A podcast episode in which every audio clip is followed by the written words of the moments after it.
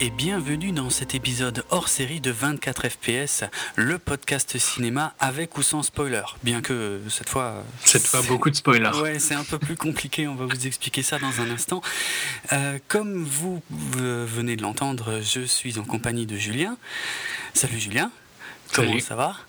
Ça va bien et toi? Ça va, ça va, et je te souhaite une bonne année 2013, euh, surtout en termes de, cinéma. Mm. J'espère que qu'on aura euh, plein d'émissions à faire et plein de, débats passionnés et passionnants. Je l'espère. Est-ce que tu penses voir plus de films cette année que l'année dernière? Euh, Ouais, peut-être, peut-être. Parce que comme je le disais dans le, dans le 13e épisode de 24 FPS, il se trouve que fin 2012, j'ai été surpris par un film euh, qui a priori était pas du tout ma tasse de thé et que j'aurais peut-être pas été voir et que finalement c'est un des meilleurs. Tu vas t'ouvrir à, d'autres. Je vais peut-être essayer de faire un effort et de voir plus de choses, ouais. c'est clair. Mm. C'est clair. J'ai l'impression hein, déjà que depuis quelque temps, euh, tu essayes un peu plus euh, des, des, nouveaux trucs. Ouais, ouais c'est vrai. C'est vrai.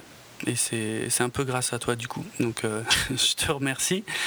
Euh, alors on va quand même euh, expliquer aux auditeurs là ce qu'on va faire.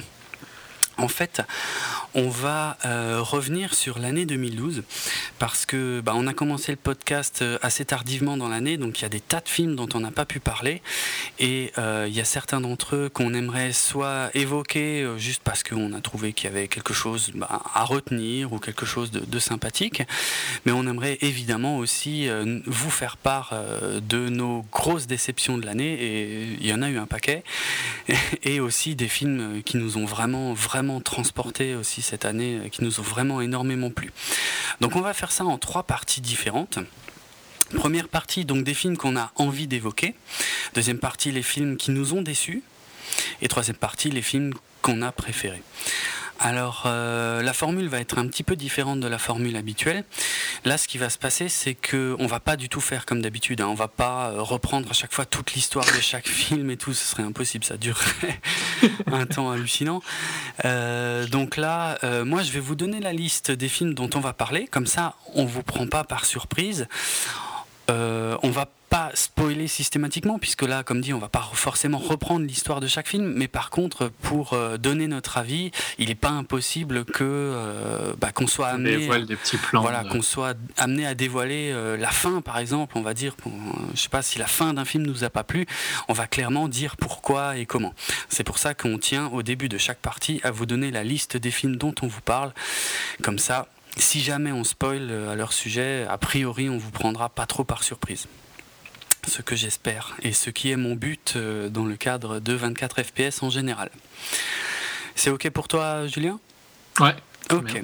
Alors, euh, donc, euh, dans cette première partie concernant les films que l'on a envie d'évoquer, sur lesquels on voudrait revenir, même brièvement, on va parler de Chronicle, John Carter, Perfect Sense, The Red, Le Territoire des Loups, Dread, qui n'est pas sorti en France, mais euh, que, qu'on pourra évoquer quand même. Euh, Kogan, Battleship, Avengers, End of Watch, Argo et La Taupe. Voilà. Donc, euh, eh ben donc c'est parti, on lance l'émission et on commence tout de suite avec Chronicle. Alors Chronicle, c'est un film de Josh Trank, si ma mémoire est bonne, c'était son premier film. Hein. Ouais, directorial début. Ouais. Euh, sur un scénario de Max Landis, qui est ni plus ni moins que le fils de John Landis, donc euh, réalisateur entre autres de, des Blues Brothers et de tout de suite là, je ne sais plus quoi d'autre. Euh, mais John Landis, qui n'est pas n'importe qui en tout cas. Ouais, ouais. Quelqu'un d'important à Hollywood. Bah ouais, clairement clairement. Alors l'histoire, euh, dans les grandes lignes, hein, c'était l'histoire de, trois adolescents qui découvrent chose d'étrange dans une, dans une grotte et qui leur confère des pouvoirs télékinésiques assez puissants. Et on va suivre l'évolution de ces trois personnages et surtout l'utilisation de leurs pouvoirs. Alors, euh, bah pourquoi Filmé, euh, enfin, ah oui, filmé sur une espèce de euh, d'idée de found footage qui est super bien gérée tout au long du film. Exactement. particulièrement à la fin. ouais, ouais, ouais. Bah, c'est bien. Sans, vraiment excessivement spoiler, mais où la plupart des films qui font du, de la caméra à l'épaule, du found footage, se perdent à partir du moment où il y a un moment où ils, ils ont plus de manière de légitimiser le fait d'avoir une caméra, que le protagoniste ait une caméra à la main. Mhm. Là, on passe sur des vues de euh, caméras de news, quoi. Ouais, de caméras de surveillance, de caméras de news. Et, c'est effectivement, euh, tu as raison de souligner ce, ce fait qui est L'une des choses que j'ai préférées dans ce film, c'est que il assume euh, totalement euh, son côté euh, caméra à l'épaule, dans le sens où il applique vraiment à fond la caisse. Et il y a une évolution. Hein. Au début, c'est vraiment le, gars qui filme un peu, qui est un peu largué, enfin qui est un peu paumé. C'est le nerd antisocial, quoi. Ouais, un peu rejeté, qui filme un peu sa vie et tout. À partir du moment où il commence à avoir des, des pouvoirs, je sais pas si tu te souviens, mais il joue à la caméra. En fait, il fait flotter la caméra à côté d'eux. Donc c'est bien, c'est vachement bien intégré dans le scénar en fait le fait que la, la, il porte plus la caméra à l'épaule en permanence, mais il la garde, il, ouais, il la contrôle avec ses pouvoirs, mais ça, c'est intégré dans le scénar, c'est vachement malin. Effectivement, à la fin du film là, c'est carrément euh, que des images de caméras de surveillance, de caméras de télé, de même de smartphones, je crois, ou de choses comme ça. Ouais, enfin, il, respecte totalement sa, sa logique euh, de fan footage. C'est assez rare hein, quand même. Ah, c'est clair, c'est vraiment, j'ai vraiment apprécié le fait qui, ouais, ouais, le fasse bien et qu'il l'intègre aussi bien au scénario, c'est très malin et, et, c'est très original. Peut-être que plein de gens s'en sont même pas rendus compte, mais en fait, euh, c'est ouais, très intelligent et, beaucoup euh, ne poussent pas aussi bien le, concept. Quoi. Mm. Donc ça, premier point dans la forme, super sympa. quoi. Un excellent film du début d'année, hein, parce qu'il a presque un an maintenant. Hein. Il est sorti en février. Euh, toi, si ça se trouve, tu l'as même peut-être vu en 2011 au final. Non, je l'ai vu. Bon, c'était tout début 2012 au, festival de Gérardmer, mais euh, ouais, c'était peut-être. Euh, moi, c'était encore au mois de janvier, mais peut-être ouais, peut-être qu'il est sorti un mois après. Je, me souviens pas. Il est sorti en février, en février ici. D'accord. Donc, ça doit être à peu près pareil, ouais. Mm, mm. Ça, ça fait ça fait longtemps, quoi. Donc on se rappelle plus de tout, mais ah ça, c'était vraiment ce qui L'évolution du personnage hein, aussi est super bien gérée. Ben, des acteurs, des jeunes acteurs inconnus hein, globalement. Ouais, carrément. Euh, très très bien joué. Euh. Ouais, ouais, très bien interprété et, et euh, vraiment une, une vision intelligente de, de, de ce qui pourrait se passer si, euh, ben, si un adolescent, euh, on va dire à problème pour simplifier, hein, mais c'est un peu plus compliqué que ça, mais le, jeune Andrew est, on va dire, pas forcément quelqu'un de très stable, mais qui a a priori de bonnes raisons euh, de ne pas être très stable, hein, mais, mais de, de voir ouais, son évolution et le fait que tout doucement il, il pète un plomb. ça m'a rappelé dans la forme un monument de l'animation japonaise qui est Akira. Mm. qui raconte plus ou moins le même type d'histoire avec le, personnage de, Tetsuo, hein, qui, euh, qui est plus une victime qu'autre chose, et qui, finalement se retrouve à avoir de, grands pouvoirs et, euh, et, du coup, bon, ben, comme c'est quelqu'un d'assez torturé, bon, ben, à, part, euh, à part tout défoncer. Disons, il, s'énerve, il se rebelle un peu contre sa position, et puis comme il a des pouvoirs, forcément, ça part pas mal en couille, quoi. C'est ouais, moi j'ai vraiment aimé une première belle surprise de, l'année, je trouve en tout cas dans, dans, le domaine du fantastique. Ouais, clairement. Et, puis une bon, c'est ça a rien de parfaitement original, hein, le found footage et tout ça, c'est quelque chose qui est déjà utilisé, mais il le gère bien. Le, enfin, tout est bien géré. Bizarrement, hein, moi je trouve que ça m'a pas fait du tout penser à un film américain, quoi. Euh, c'est, le setting, c'est Seattle, hein, donc euh, on, est, on est complètement aux États-Unis, mais mm. j'ai trouvé que le film avait une euh, mentalité très anglaise, quoi. Dans le sens où c'était un peu plus un peu plus indé que. C'est vrai qu'il a un côté film indé. Hein. C'est pas du tout un blockbuster hollywoodien. Ouais, non, c'est un tout petit budget hein, de 15 millions. Et, le côté où je trouve qu'il gère très bien son de footage m'a un peu rappelé un, autre film euh, très indé un mhm. film euh, norvégien, euh, Troll Hunter. Ah, euh, bah, que j'avais vu également à Gérardmer, mais je crois que c'était l'année précédente. Ouais, c'est plus vieux, hein, ça, ça, date un mhm. peu. qui, qui, était aussi du fan footage, un genre de documentary qui, qui, je trouve gérait super bien ses, ses idées tout au long. C'était assez malin aussi, ouais, c'est clair très impressionnant et très sympa. C'était une belle surprise, Trollhunter. Euh, bon, c'est des films qui sont largement sortis en DVD aujourd'hui, hein, donc qui sont facilement trouvables et, qui, pour les amateurs du genre, en tout cas, euh, sont tout à fait recommandés, je pense. Ouais. Qu'on peut dire Chronicle, très très sympa. Trollhunter aussi, hein, mais Mhm. Je crois qu'il y, a une suite hein, de Chronicle qui est en développement. pour l'instant, il n'y a pas trop trop d'infos dessus, mais je sais pas. Non, quoique, non, si je me souviens bien, ce que j'avais lu à propos de la suite, c'était que le studio n'était absolument. Je que c'est pas content du script. C'est ça, ouais. Max Landis avait, euh, avait écrit une suite. Oui, oui, maintenant je me souviens même avoir lu un article très précis là-dessus où Max Landis euh, avait des idées très précises, avait déjà rédigé euh, des bases pour une suite. Il a proposé au studio et le studio lui a dit non. Parce que, le, en gros, le studio, qu'est-ce qu'ils veulent? Ils veulent capitaliser sur le succès et en fait refaire la même chose mais en plus gros. Ce qui n'est absolument pas euh, l'objectif de Max Landis. Donc euh, bah, je ne sais pas si la suite verra le jour, et malheureusement si la suite voit le jour, ce sera peut-être pas aussi intéressant que le premier. Ce sera peut-être pas fait pour les bonnes raisons. On verra bien. Difficile à dire, mais je pense que c'est plus un film euh, unique. Ouais. Je pense pas qu'il se prête spécialement à avoir une suite. Non, moi je trouve qu'il se tient bien comme ça. L'histoire est ouais, se suffit à elle-même. Elle est très bien racontée comme ça. Ce serait dommage de le gâcher avec une suite. Ouais. Hmm. Ok, euh, on passe à John Carter. Ouais, ça va être un peu plus. ça va être un peu plus complexe. Ben, alors John Carter, euh, film d'Andrew Stanton, qui était donc jusque-là uniquement un réalisateur de films d'animation. Euh, c'était l'un des gros projets de Disney pour 2012, hein, puisque c'est l'adaptation de, romans qui sont très anciens, qui ont presque une centaine d'années d'ailleurs, par le même auteur que que Conan le Barbare, si je dis pas de bêtises. Edgar Rice. Edgar Rice Burroughs, voilà. Euh, Tarzan, pardon, pas Conan le Barbare. Euh, ouais. le même auteur que Tarzan. Hmm. C'est une série de livres euh, qui s'appelle Barsoum.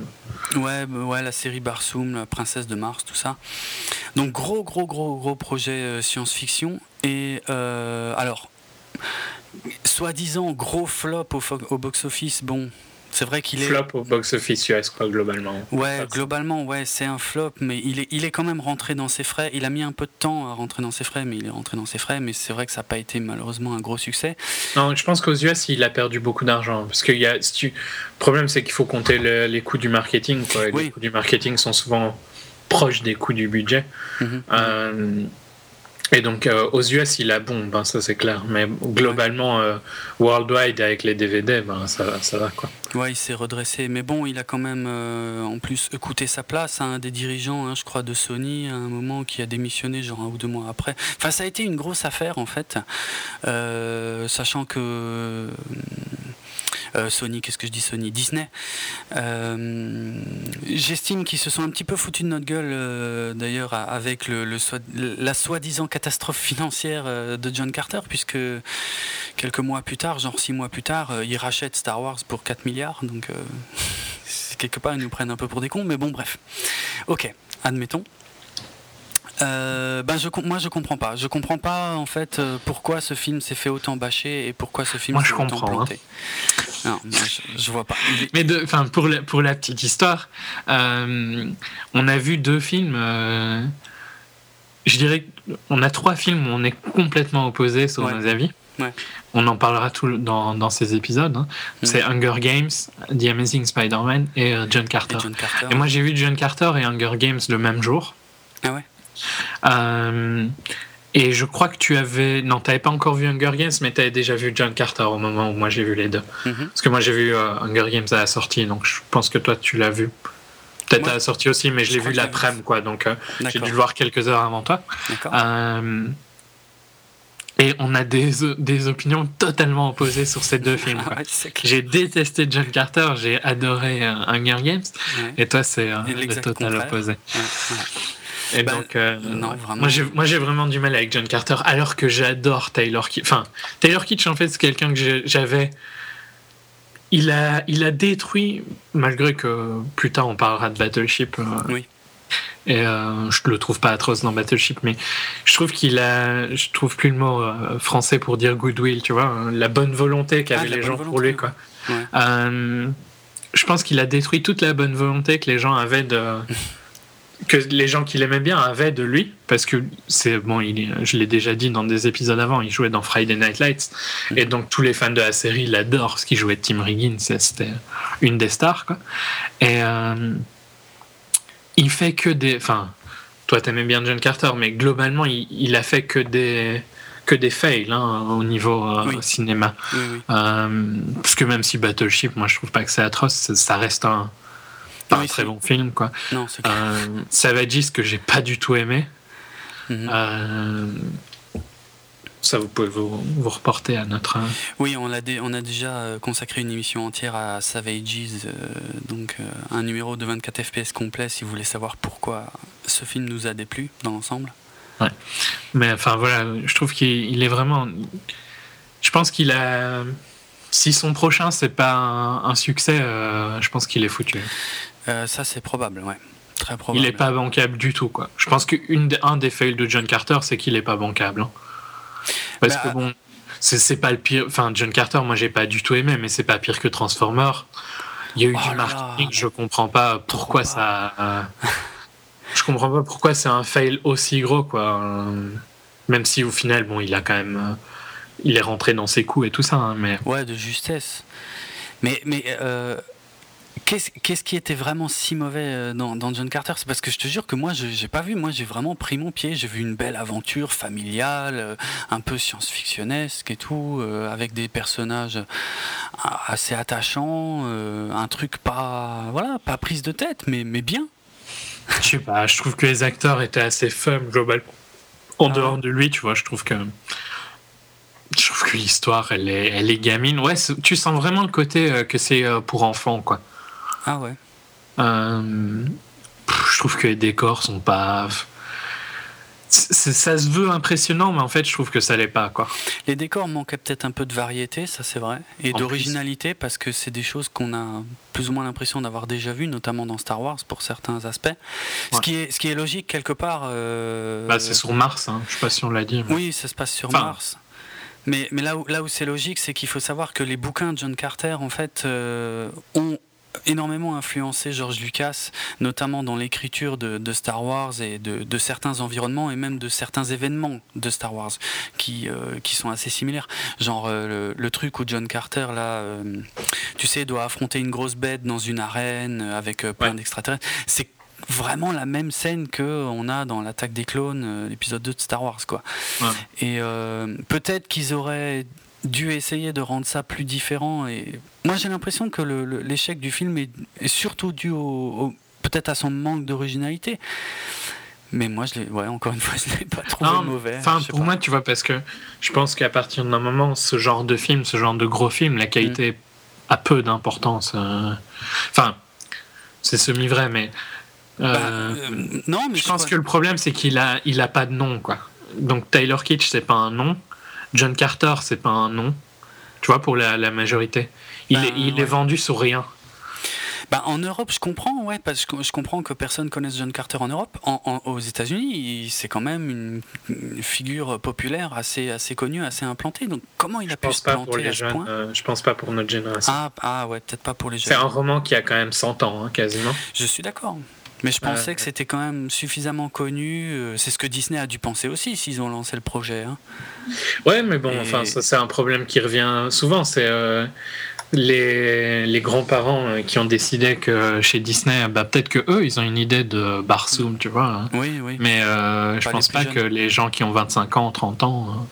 se rappellent de quoi que ce soit de John Carter. Quoi. Mm. Et je pense que le manque d'une star, tu vois, pour porter parce que oui, des films comme Transformers, il n'y avait pas de star, mais ça se vendait sur l'idée de Transformers qui euh, était encore dans la mémoire des gens, en tout cas ah aux États-Unis. Clairement, une licence très euh, forte, ouais, dès le départ. Battleship, on peut dire la même chose. Hein. Battleship, c'est pas une licence, on, en reviendra, mais euh, je pense qu'on peut faire un lien entre les deux. Désolé de. Hmm. Non, non, il n'y a pas de mais dans le sens où c'est il n'y a pas un acteur qui porte le film et il n'y a pas une licence qui porte le film. C'est pas faux, mais alors ça voudrait dire que c'est uniquement dû à la communication qui aurait foiré, et pas que le film est mauvais.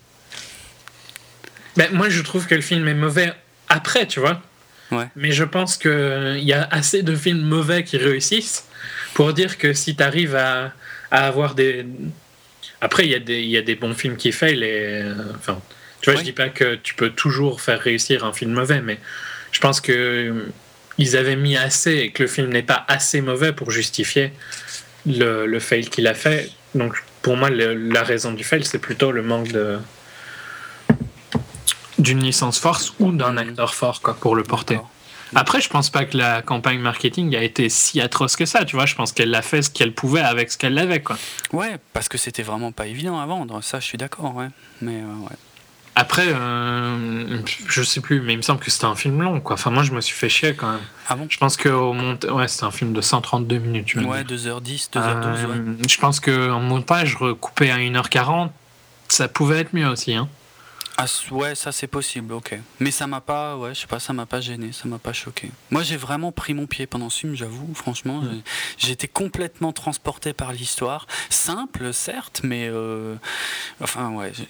Peut-être que l'une des choses que je prends le plus mal finalement dans l'échec de ce film, c'est le fait qu'il y ait des daubes, mais mais vraiment immondes, des trucs vraiment à chier qui font des cartons, alors que ce truc-là qui, qui n'est pas mauvais, qui est peut-être pas exceptionnel, mais qui était loin d'être mauvais pour moi, euh, se plante à ce point. Vraiment, je comprends pas. En tout cas, c'est pour ça, c'est exactement pour ces raisons que je tenais à l'évoquer.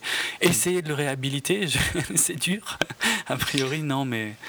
Moi, je le conseillerais pas hein, quand même, parce que je trouve qu'il est chiant. À ce point. Non, non, il, est, il est.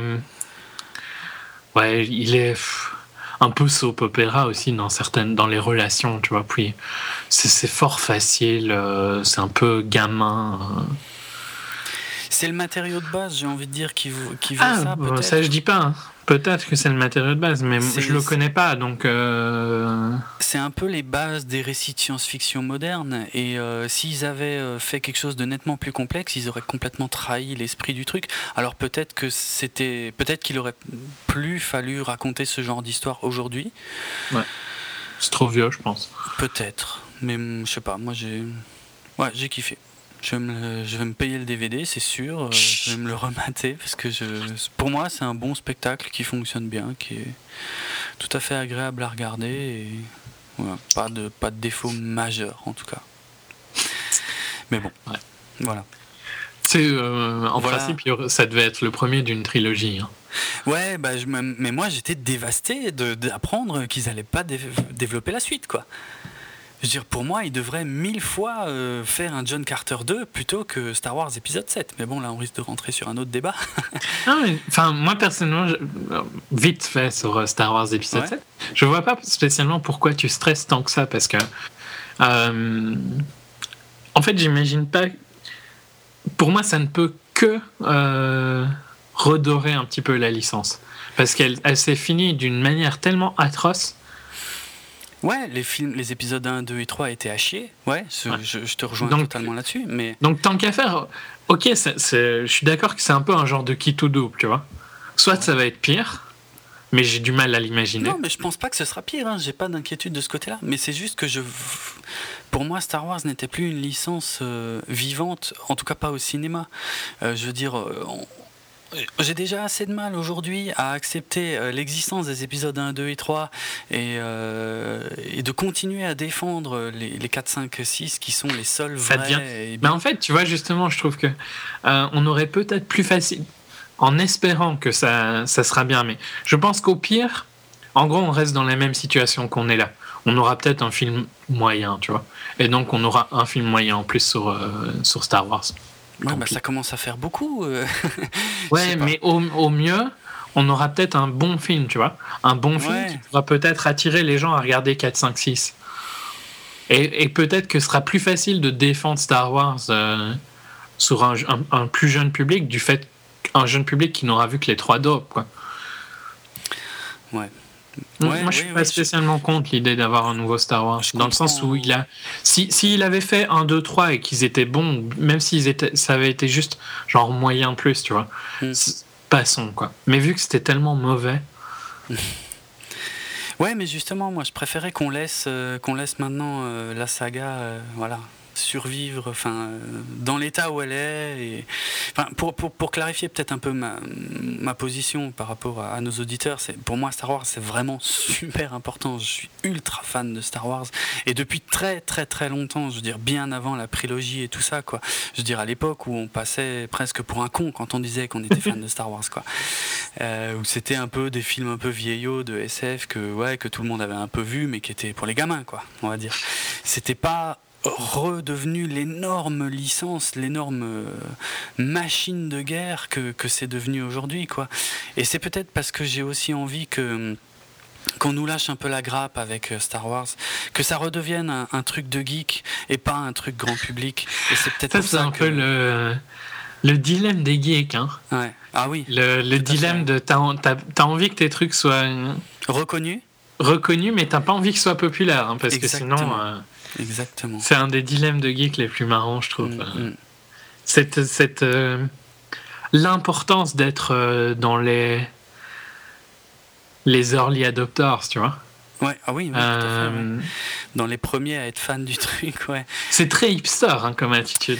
Un peu, mais, mais c'est aussi ça la culture geek. Je veux dire, moi je suis, ah je suis très fier d'avoir lu Le Seigneur des Anneaux quand j'étais ado, bien avant qu'il soit question d'en faire des films. Je suis très fier de voilà d'être fan de Star Wars depuis super longtemps et, et c'est valable encore pour d'autres trucs. Et je comprends que ça puisse paraître élitiste euh, aux yeux de beaucoup de gens, mais les, points de vue, de toute façon, se valent euh, en fait. Hein, euh, non, non, mais je, je, comprends complètement, mais je trouve que c'est assez marrant comme attitude qui mm, revient. Mm. sur tous les geeks, hein, que j'ai la, la, même, quoi. J'aime bien de. J'aime bien d'être différent des autres. Quoi. Cette envie de différen... En fait, c'est une envie de différenciation tout en, en, avoir, en ayant envie d'être reconnu. Quoi. Ouais. c'est un des, des paradoxes du, du, geek qui est assez tout marrant. À fait. Tout à fait. Euh, pour conclure sur Star Wars, rapidement quand même, je voudrais aussi dire que il y avait quand même un truc avec la prélogie, c'est que la prélogie c'était des nouveaux personnages. Ou, euh, ouais, ou vraiment des, un, nouvel univers, des nouveaux personnages. Là, ce qui me pose un gros problème avec ce qui s'annonce, c'est que ça va être la suite de ce qu'on connaît déjà. Donc ça va prendre des choses qu'on connaît déjà très bien et nous les modifier en fait. Hmm. Genre, on va nous modifier euh, notre vision de Luke Skywalker, de Han Solo. Je comprends pas. Je, je, je, vois même pas comment c'est possible en fait. Mais apparemment, c'est ce qu'ils veulent faire. Et je souhaite bonne chance au réalisateur qui va être nommé à la tête de ce truc. Hein. parce que. Euh, Mais par contre, il me semble que les. Euh, c'est pas un mauvais écrivain, il me semble. Ah non, a priori. Euh, mais de toute façon, moi, j'ai pas euh, de problème avec le fait euh, que ce soit Disney, par exemple, qui l'ait racheté. Ou j'ai rien contre Disney, hein, ni même ou les, gens qui vont bosser dessus, mais je sais pas. Pour moi, c'est toucher un truc intouchable et enfin intouchable qui n'avait plus vraiment besoin d'être réveillé et surtout euh, uniquement dans le but de faire du pognon. Parce que si Disney a, racheté euh, Star Wars, c'est pas pour, euh, pour faire plaisir aux fans, hein, c'est pour c'est parce que c'est une, quantité de cash absolument colossale qui va qui veulent récupérer après avoir. C'est juste pour le nom, c'est Michael Arndt qui écrit le scénario, l'écrivain de, enfin le scénariste de Toy Story 3 et de Little Miss Sunshine.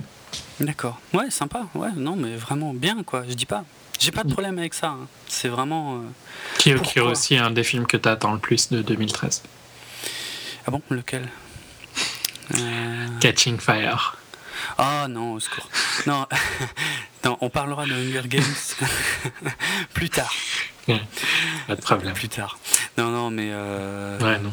Non, mais de toute façon, c'est vrai que c'était intéressant de faire le parallèle entre John Carter et, Star Wars parce que c'était un peu la même volonté. D'ailleurs, je me demande si il était clair qu'avec John Carter, Disney voulait lancer une grande franchise de science-fiction. Hmm. Et tu penses qu'ils ont acheté euh, Lucas? Ah ouais. Ah mais bon, les deals devaient déjà être faits, quoi. Ouais, mais ils auraient pas mis autant de fric dans, dans John Carter. Je pense que ça les a poussés. Je euh, pense que ça les a poussés à se décider, ouais, à se décider. À en gros, qu'ils étaient en, discussion, mais que bon, voilà, ils ont signé le chèque quand John Carter a fail, quoi. Ouais, c'est une possibilité. Mais bon, je pense pas qu'un deal de 4 milliards ait été décidé, tu vois, juste. Euh, je pense que c'était une idée, tu vois, qu'ils avaient de racheter Lucas. Hmm. Euh, et qu'elle s'est concrétisée peut-être à cause de ça, mais je pense que c'est quelque chose qui serait arrivé dans tous les cas, tu vois, à un moment. ouais, peut-être. Bah, tu, fais pas un deal de 4 milliards en. non, c'est clair, euh, sur un coup de tête euh, ou sur un, juste un, film qui se plante, quoi. Non, je suis mm. d'accord. Mais il y a une vraie volonté de Disney de lancer, d'avoir une grosse ils ont une, euh, Ouais, et puis ils ont une volonté quand même de faire des films un peu plus adultes aussi. Hein. Ouais. En tout cas, qui attaquent un public genre 25-35, quoi. Ouais. Mm. Mhm. Ce qui pour moi était déjà plus ou moins le cas de, Tron Legacy, Tron Héritage. Ouais. Il y euh, ils veulent créer, j'ai l'impression, des licences fortes, euh, un peu dans le domaine euh, bon, ben, que les geeks se réservent en général, mais qui deviennent quand même de plus en plus grand public, de la science-fiction, des technologies. Bah, Avengers, hein. ouais, alors là c'est un peu différent, c'est Marvel, mais c'est vrai, oui, c'est dans, même, dans la même logique. C'est Walt Disney. Hein. C'est la même logique. La chaîne Marvel, c'est clairement ça. Hein. Ouais, ouais, tout à fait. Donc tout ça va dans, le même sens. Bon. Mm. En tout cas, je suis, je suis un peu déçu pour John Carter. Je trouve qu'il méritait pas d'être bâché à ce point. Mais bon, bref. Chacun se fait son avis. Je trouve que c'est un beau spectacle. Voilà. Allez, on va conclure là-dessus. On va passer à un film très très très différent. Très différent. on va passer à Perfect Sense. Alors Perfect euh, Sense. Euh, film qui euh, est sorti ici en 2012, mais qui est sorti dans d'autres pays en, en 2011. Hein. D'accord. En fait, pour, même pour tout dire, il est, sa première diffusion, c'est à Sundance en janvier 2011. Ah ouais, Mais euh, donc il est sorti bien plus tard, quasiment en fin 2011 en, Angleterre, et je mm. crois que début 2012 chez nous, quoi. Peut-être un peu plus tôt chez toi, je me rappelle. Je pense, je me souviens plus non plus parce que c'est également un film que j'avais vu à Gérardmer en, en janvier 2012. Euh, alors. Euh, mars 2012 en France, non. C'est mars, d'accord. Mais ouais. Enfin, film un peu plus vieux, quoi, que vous pouvez largement trouver en DVD aussi. Et qui se prête d'ailleurs beaucoup plus à une euh, vision, un visionnage DVD que, que certains autres dont, dont, on vous parle. Donc c'est euh, pour, pour, faire court, c'est l'histoire de euh, Suzanne, qui est une épidémiologiste. qui tombe amoureuse de Michael, qui est joué par Evan, Ewan McGregor, et elle, elle est jouée par Eva Green, mm. deux acteurs que j'adore. Hein. Mm. Et euh, il tombe amoureux au début d'une euh, catastrophe, enfin d'une épidémie euh, mondiale, quoi, qui, qui retire un sens. Un sens, ouais. Enfin, sens par sens. Ouais, voilà. ouais, sens par sens. En fait, les gens perdent un sens, mais tout le monde en même temps. Mm. Et ça donne lieu, effectivement, successivement à des scènes bah, très impressionnantes de chaos en général, mais qui sont vraiment lié au sens que les, que les gens viennent de perdre. Quoi. Je sais plus. Euh... Ça commence par euh, l'habilité de sentir. Oui, c'est ça. Et puis le, le goût. D'abord, il perd l'odorat, le goût. L'odorat, le goût, puis la vue. Euh, et euh, bah, ça s'arrête là, en fait. Mhm. Bah, c'est tout le temps contrebalancé. Enfin, je trouve que c'est une, une, vision d'une post-apocalyptique du monde, mais qui est très différente de. Enfin, c'est très, très. Euh, c'est pas un huis clos, hein, parce que c'est, on voit d'autres personnes, mais ça se concentre sur la relation entre Suzanne et Michael. Euh, leur relation qui évolue au, fil de, de l'épidémie qui, euh, qui mm. grandit et la peur. Parce que la première, ben, les gens s'adaptent assez facilement au final. Hein. Ouais, ouais, ouais, ouais. ouais. Bah, c'est ça qui est génial dans le film, hein, c'est qu'à chaque fois qu'il y a un sens qui disparaît, bon, d'abord, il y a, c'est le foutoir complet. Ensuite, les gens s'adaptent, euh, continuent de vivre, et, euh, et au moment où ça commence à aller à peu près bien, ils perdent un, un autre sens. Et, et ils euh, commencent à, à, pleurer très fort quand ils, juste avant de perdre un sens, ils ah pleurent. Ah oui, c'est vrai, ils pleurent. Ouais, donc. Il y a un autre film que je parlerai juste après, c'est Take Shelter, et c'est cette, euh, cette manière d'apporter le, les, les larmes. Hmm. On sait ce qui va se passer juste après. Je trouve que c'est une manière très forte d'apporter. Euh, visuellement, je trouve que c'est très fort. Parce qu'on on sait ce qui va se passer et ça, la, la puissance de, de, juste montrer les larmes est suffisante, je trouve. Ouais, c'est encore dans Take Shelter, Take Shelter il, y a, il y a quelque chose un peu dans ce style-là, mais qui est encore mieux. D'accord. J'en parlerai dans mes tops, lui, je crois. Mhm. Euh, ce qui est bien vraiment dans Perfect Sense, c'est que le réalisateur euh, prend vraiment le temps de de montrer les conséquences de la perte de chaque sens et, toute la relation euh, amoureuse euh, compliquée hein, entre euh, les personnages d'Evan McGregor et, Eva Green. Deux personnes qui évoluent dans un monde complètement différent. Hein. Ewan McGregor est un cuisinier, enfin un chef quoi, mhm. et Eva, Green donc est une scientifique. Une scientifique, ouais, ouais, ouais.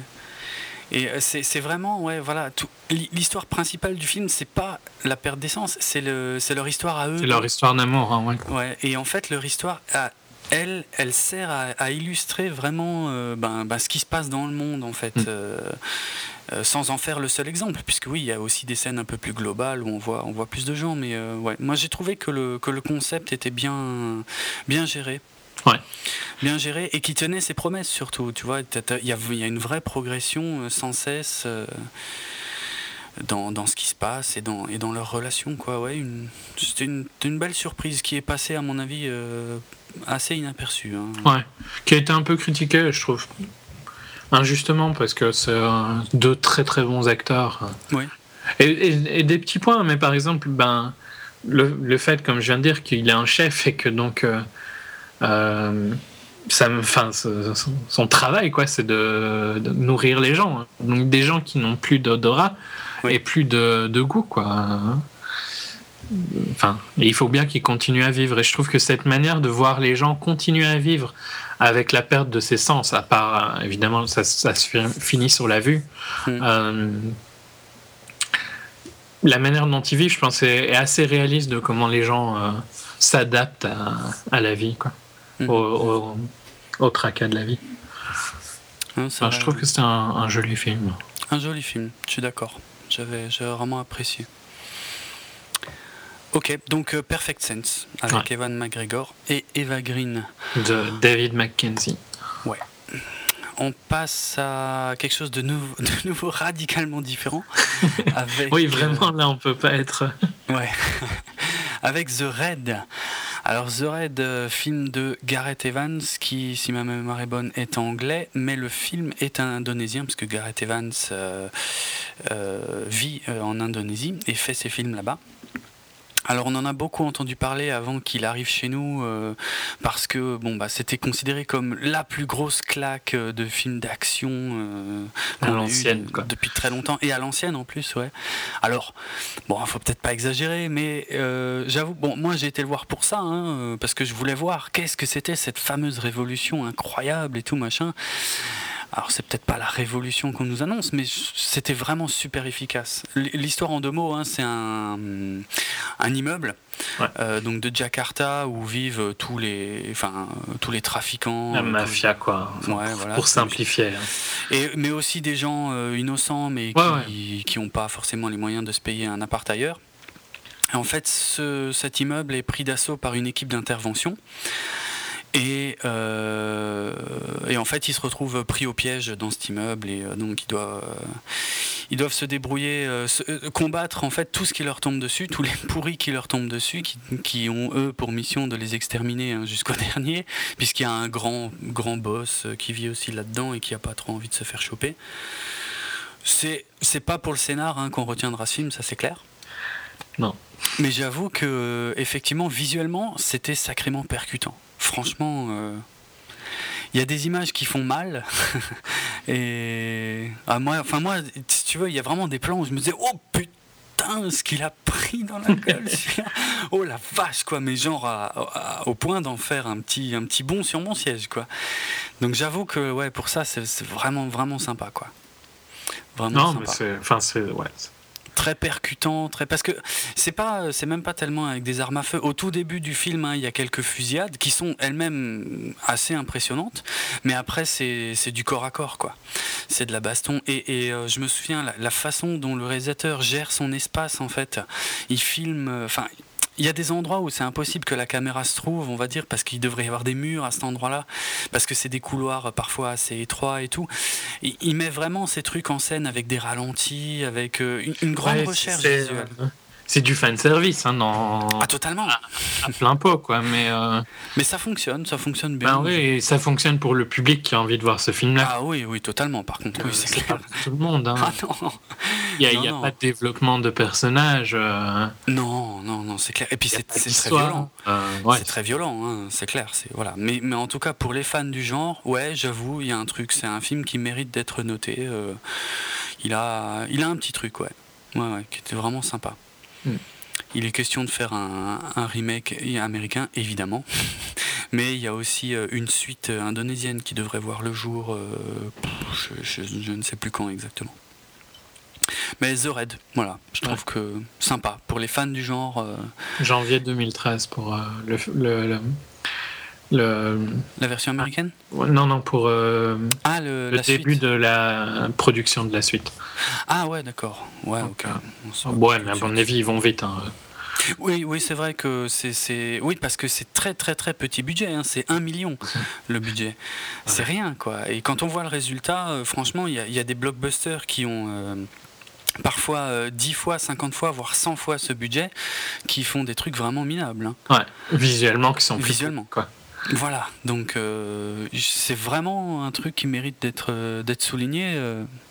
pour les amateurs du genre, c'est un vrai petit kiff, quoi, vraiment. Vraiment, ok. Euh, on enchaîne? Ouais, sans changer de genre là par contre. Ok. bah non, mais enfin.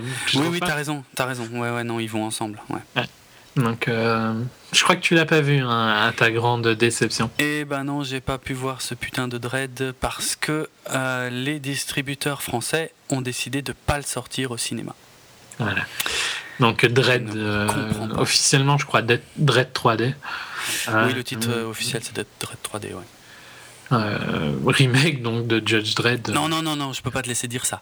C'est pas un remake. non, enfin. C'est une nouvelle adaptation. Nouvelle adaptation du comic book de Judge Dredd, ouais. Mais donc qui avait été en film euh, avec Stallone, Stallone. Stallone. en 95, ouais ouais, c'était une catastrophe ce film, c'était de la merde. Et donc ouais, nouvelle adaptation du, du comic. Mm. Et euh, bah, c'est pas non plus un gros film à scénario, hein, mais donc c'est. Euh, non, je pense pas. L'idée est, un peu proche de The Red dans le sens où c'est euh, donc les. Je vais pas faire l'histoire des des Judge Dredd, hein, mais c'est des, des, policiers juges quoi. Hein, ouais, c'est ça. Simple, quoi. Ils font euh, régner la loi, ils font tout en fait. Ils, réunissent le, rôle de flic, de juge et de. Exécutionneur. Et euh, d'exécuteur, voilà, exactement. Ils, prononcent la sentence immédiatement et ils l'exécutent immédiatement, quelle qu'elle soit. Et donc, euh, ils vont dans un. Donc, la, ville. je sais Mega City One. Ouais, ouais. Mega City One, donc, des, ont des espèces d'énormes blocs, quoi. Mhm. je sais plus comment ils appellent ça. Cell Tower, je crois. Ah, ça, pas dire. Enfin, donc Mega City One, une espèce de. C'est une mégapole, hein. Euh, de toute façon, c'est le, le, terrain de jeu classique de, de Dredd. J'ai lu quelques comics, donc euh, c'est très, très urbain et, ultra violent hein, comme, euh, comme, mhm. comme comics, comme histoire. Et donc, il se retrouve dans cette espèce de HLM XXL, quoi, ou mhm. quintuple XL. Hein. Et euh, pour, pour une affaire euh, toute bête, quoi. Et donc, c'est euh, Judge Dredd plus une rookie. Ouais, une Jouée par Olivia Thirlby. Pas très connue. Le, juge, lui, il est interprété par Carl Urban, qui, moi, je l'appelle l'acteur geek. Parce qu'il il, a apparu dans, des tas de films euh, qui, sont très, très attachés à la culture geek. Il était, il était dans, le, dans Le Seigneur des Anneaux, c'était Homer. Il était euh, dans Riddick, euh, c'était un dans des Dans Supremacy, bon, c'est moins geek. Ouais, Dans Doom aussi. Dans Star Trek, c'est le docteur McCoy. dans. Je sais plus, il y, en a d'autres, mais voilà quoi.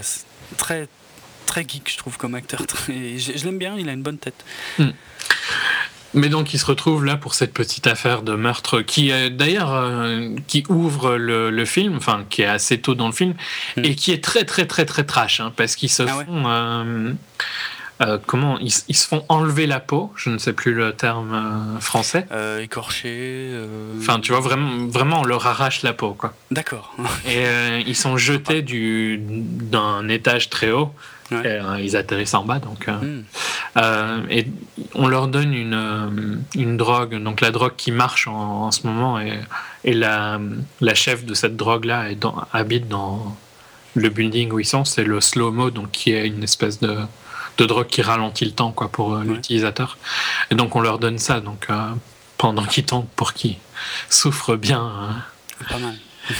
Mais c'est la manière dont ils sont retirés la peau, que je ne trouve plus le mot, c'est skin en, en, anglais. Quoi. Oui. c'est très gore. Hein. Très très gore.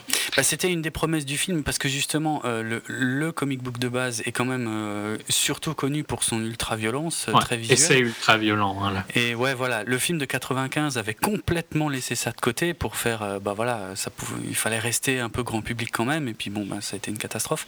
Et c'était la promesse de cette nouvelle version d'y aller quoi. et ils y vont vraiment alors?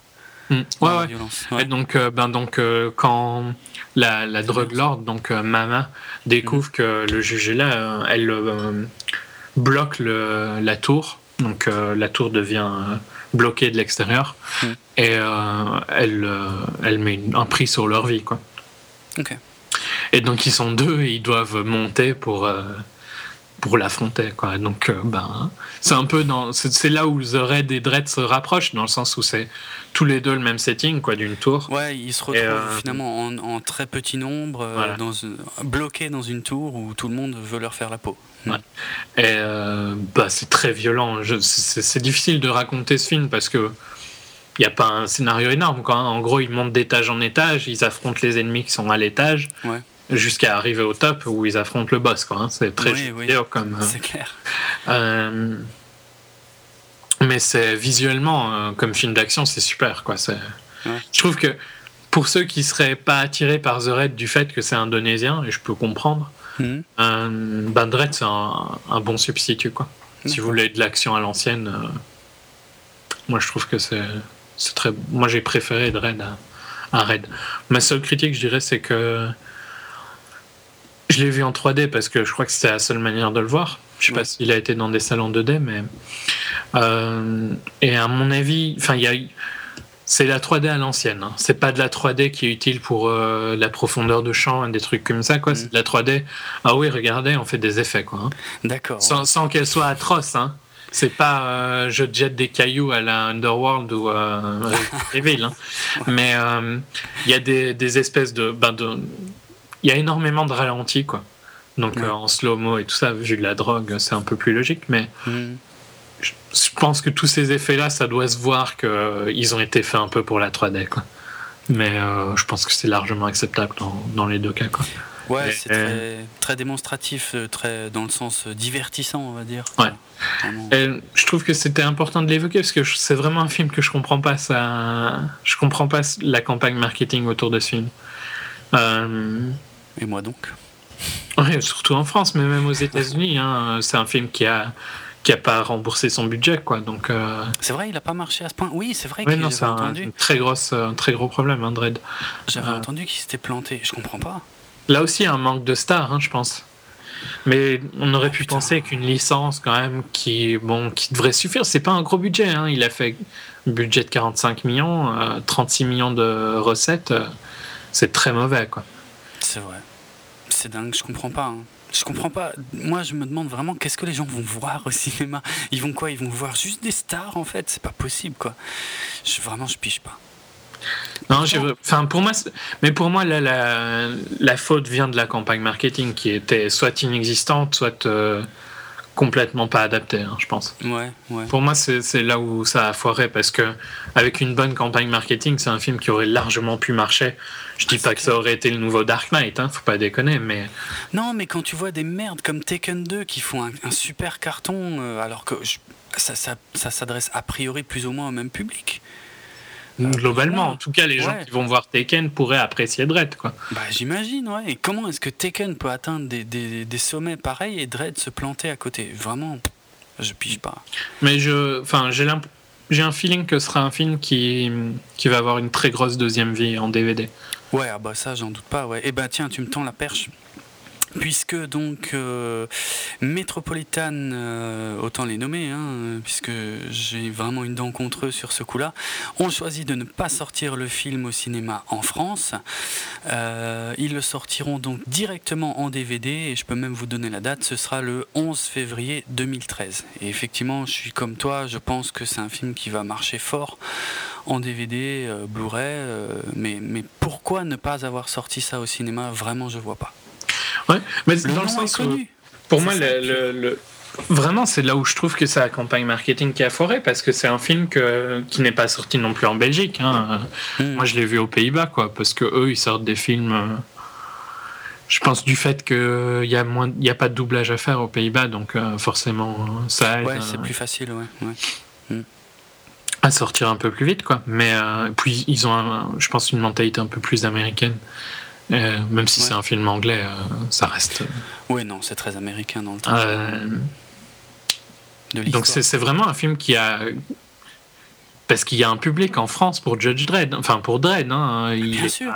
je dis pas que ça aurait été le succès de du mois où il est sorti, mais ça aurait été suffisamment pour rentrer dans les frais d'avoir fait un peu de marketing euh, et d'avoir engagé des doubleurs. Quoi, hein. Je pense. Et puis contrairement à John Carter, là le nom est connu, donc les gens savent même plus ou moins de quoi ça parle, tu vois. C'est plus ou moins dans l'inconscient. Bon, il y a des gens qui ont aimé hein, le Judge Dredd de, de, Stallone. enfin, en plus, on était dans dans une période avec la ressortie de Total Recall, quoi. Donc complètement un et en plus, je trouve que c'est vraiment les opposés. Total Recall part d'un film qui était super fan. Ouais. Euh, et en fait un remake d'Obesque. Hein, vous pouvez vous reporter à notre critique hein, pour Total ah. Recall. Et Dredd part d'un film d'Obesque, même si c'est pas un remake mais une réadaptation. Ouais. C'est quand même, tu vois, les gens qui vont voir Dredd, ils vont penser remake, hein, ceux qui ont. Ouais, oui, c'est vrai, c'est vrai. Euh, et, fait une, une réadaptation excellente. Quoi. Et pourtant, bon, Total Recall, c'est pas un gros succès, mais c'est pas non plus une, euh, un énorme fail, non? Ah non, il a bien marché, hein. il a bien bien bien marché quand il est sorti. Hein. Il est resté euh, en France en tout cas au box-office, il a dominé pendant, pendant 3-4 semaines, hein. facile.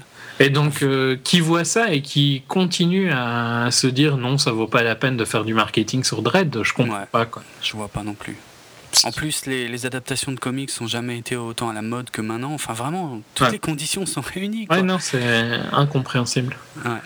À une période où, en plus, les gens ont envie. Parce que ce qu'on a commencé avec Red, je trouve que Red est le premier film de 2012, enfin, qui a été connu en 2012, quoi. Mmh. Oui, oui, parce que c'est euh... 2011, en fait, je crois. Premier film de 2012 qui aller vers un style old school qui, a, qui a, je trouve, a été fort présent cette année, hein, parce que on a eu Expendables 2, tu vois, ça. Et eh ben, euh, Dread, c'est un film old school, quoi. C'est un film d'action old school. C'est ça, c'est du, du, kiff, en fait. Euh, et donc, tous les points, comme tu dis, quoi. Les comics sont, les adaptations de comics sont à la mode, c'est un nom qui pourrait être vendu, euh, c'est old school, violent. Mm. comprends pas ce qu'ils ont fait. Vraiment, hein, je comprends pas la, compagnie de com qu'ils ont engagée était. Enfin, c'est honteux, quoi. Ouais, c'est clair. Comme quoi, hein, ça nous permet de souligner l'importance des campagnes de, promotion hein, qui entourent les films. Hein. ça, décide quand même beaucoup, beaucoup, beaucoup du, sort des films. Bah, sans même parler de la campagne de pub, si à partir du moment où tu peux pas le voir, il n'y a pas de miracle. Oui, oui, alors là, oui, non, ça c'est carrément l'exemple extrême, mais bon. Genre Perfect Sense, euh, je peux comprendre, tu vois, que euh, ce soit quelque chose de plus. Mais Dread, c'est quand même un film grand public, quoi. Bien sûr. Enfin, pour euh, public averti. ouais, non, mais ouais, il était quand même classé R aux États-Unis, donc plus de 17 ans, donc bien, bien, bien bourrin. Mais, bon, il y a. Et la niche est assez grande pour que ça marche, quoi. Bah, c'est clair, c'est clair, largement. Voilà, bon, ben. Dread. Donc euh, pour le public français, hein, je le rappelle, euh, le 11 février 2013 en DVD. On passe à cette fois-ci de nouveau quelque chose de totalement différent. Avec euh, le territoire des. C'est assez violent quand même. Il y a de la violence, ouais, mais c'était pas le, le, cœur du film. Enfin, c'est plus compliqué que ça, ouais. Donc, Le Territoire des loups, The Grey, en VO, le nouveau film de Joe Carnahan, alors euh, qui a aussi une carrière euh, qui était plus orientée film d'action hein, jusque-là, puisque, enfin, ou thriller film d'action, puisqu'il avait fait donc euh, Narc en 2002, qui est un, un film policier noir, mais l'un des plus noirs que j'ai pu voir. Vraiment, je un conseille. Hein, moi, je l'aime bien. Ah ouais, ouais, ouais, super film, assez dur, mais vraiment, waouh, super quoi.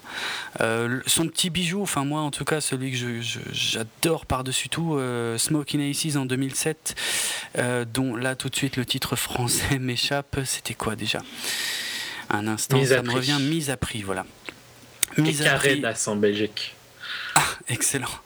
Ah bon. Alors, Apparemment. D'accord. Euh, mise à prix, euh, gros gros gros kiff visuel, euh, à la fois violent, bourrin, mais avec une vraie histoire, de plein de malfrats qui s'affrontent pour un même truc. Bref, on va pas parler de ce film maintenant, mais moi j'adore ce film, vraiment vraiment génial. L'agence touriste en 2010. Ouais. Bon, c'était pas un mauvais film, mais c'était. Non, c'était pas excellent, mais c'était marrant. C'était sympa, c'était sympa, moi, je, trouvais ça correct. Et donc là, euh, une orientation totalement différente avec Le territoire des loups, The Grey. Donc, euh, je sais pas comment on pourrait dire un film de survie, en fait. Ouais, aventure dramatique un peu. Hein. Ouais, ouais. Donc avec euh, Liam Neeson dans le rôle principal. Donc c'est excellent. Hein. Ah oui, bah dans ce film, ouais, ouais c'est clair, il est très très très impressionnant. Il fait du Liam Neeson, hein. enfin le Liam Neeson moderne.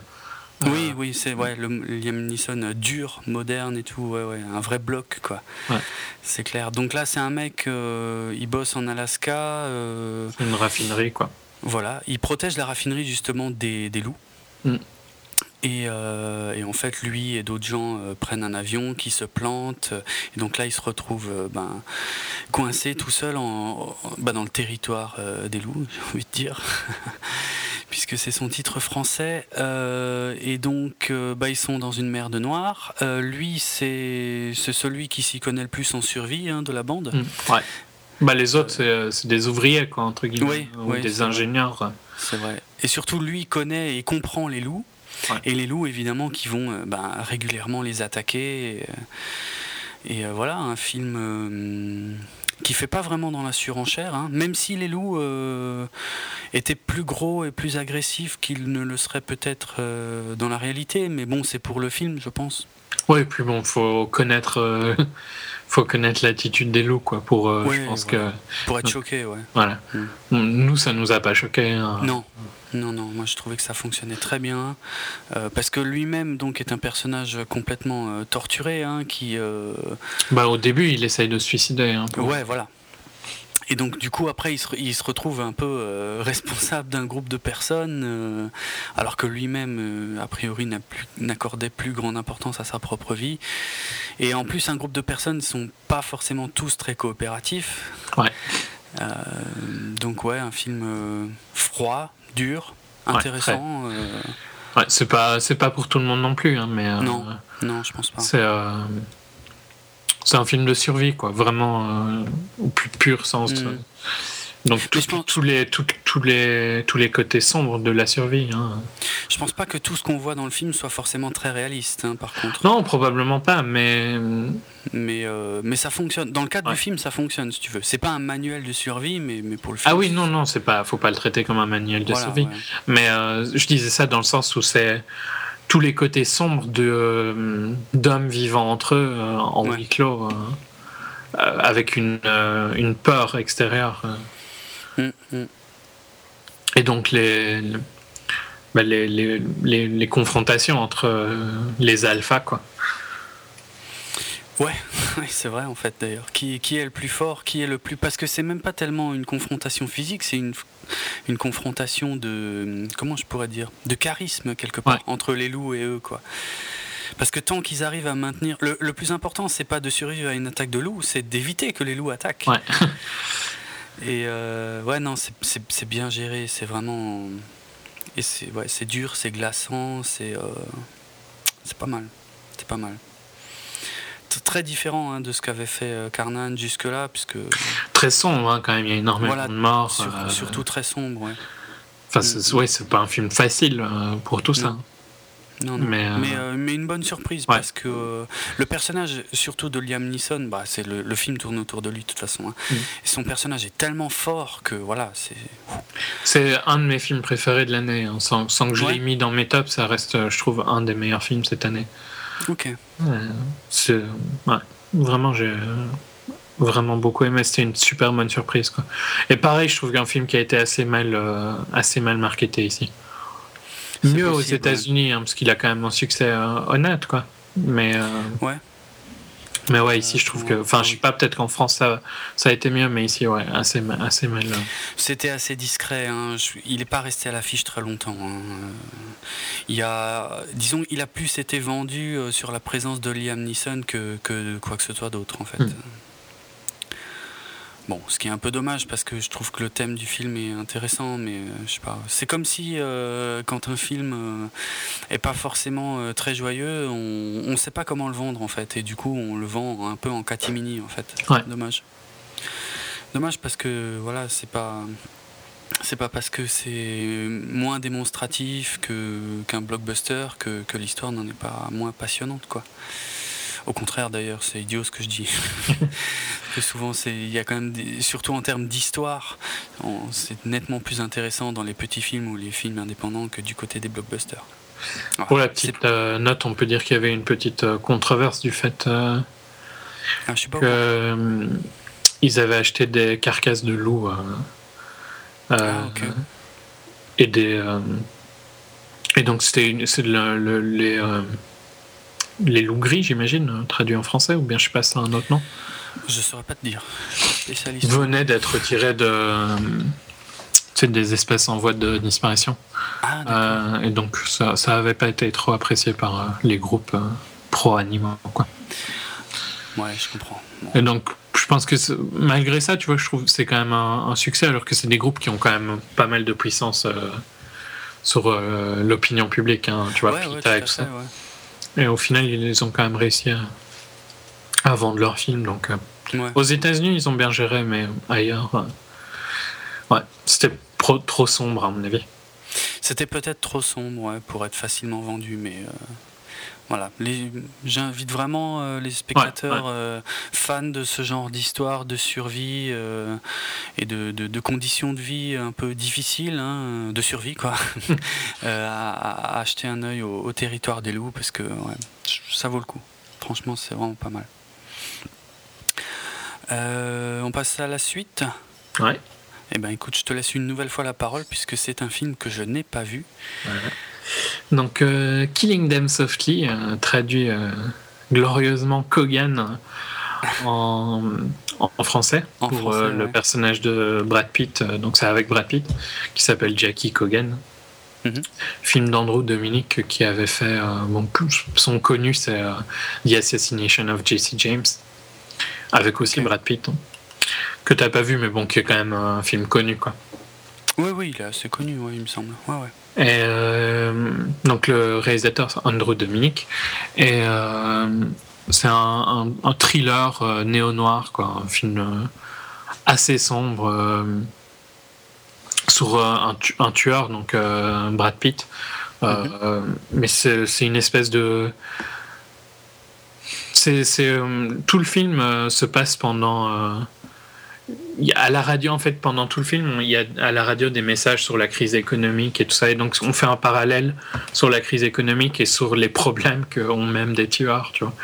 Euh, c'est. Ouais, c'est. Euh, c'est autant un thriller assez euh, viscéral qu'une critique sur le capitalisme constante. Ah, c'est très, c'est très sombre, c'est très froid comme la manière dont, dont tout le film est géré. Quoi. C'est moi, j'ai trouvé que c'était un, thriller vraiment pas mal du tout, euh, comme on n'en fait plus beaucoup, tu vois, à l'ancienne, quoi. D'accord. Euh, ouais, je, je sais pas trop quoi en dire de plus, parce que j'ai pas envie de spoiler, parce que tant qu'à faire, vaut mieux le découvrir, tu vois, mais... Ouais, ouais, En plus, je pense que c'est, il est toujours à l'affiche, hein, je pense. Euh, c'est possible. Mais pas partout, mais ouais, ouais, ça doit être possible. Ça doit être possible de, le, trouver, je pense. Ouais, ouais. Et euh, ouais, j'aimais beaucoup le côté euh, très sombre et très froid du, même des, dans les tons, tu vois, c'était assez. ouais, ça, se passe à notre époque ou Ouais, enfin peut-être, peut-être, peut-être il y a 2-3 ans. Ouais, ouais, c'était, ouais, c'était il y a en 2008 quoi, juste au moment des subprimes. Ah d'accord, parce que c'est marrant, euh, en voyant les visuels, tu sais, les affiches et tout, j'avais, j'avais l'impression que c'était un film un, peu plus daté, tu vois, euh, genre, euh, je sais pas, peut-être années 70, 60 ou... ah non, non, c'est, mais c'est dans un quartier de la Nouvelle-Orléans. D'accord. Et donc il y a des côtés, il y a des quartiers un peu pourris, quoi. Ça doit être mhm. ça qui donne ce côté-là. Puis le, ils sont parfois dans des vieilles voitures et tout ça. Mais et puis il y a un côté très il y a un côté un peu à l'ancienne hein, dans l'attitude des personnages et tout ça. D'accord. Il y a euh, dans les autres acteurs dans le film, il y a James Gandolfini, donc euh, connu pour euh, principalement les Sopranos, quoi. Mhm. qui joue aussi un tueur complètement sous en permanence. D'accord. Ouais, enfin, vraiment, j'ai beaucoup aimé, mais j'ai pas de critique à en faire, quoi. C'est J'aime bien euh, que ce soit le côté, euh, le côté critique de, du capitalisme ou bien le, le, film de crime. Quoi. Les deux sont très bien gérés. Ok. Je savais pas qu'il y avait une thématique secondaire en fait. Oui, si, mais ça revient par des par quand ils sont dans des voitures, ils écoutent la radio. Ah, ou bien dans des bars, des trucs comme ça. Intéressant.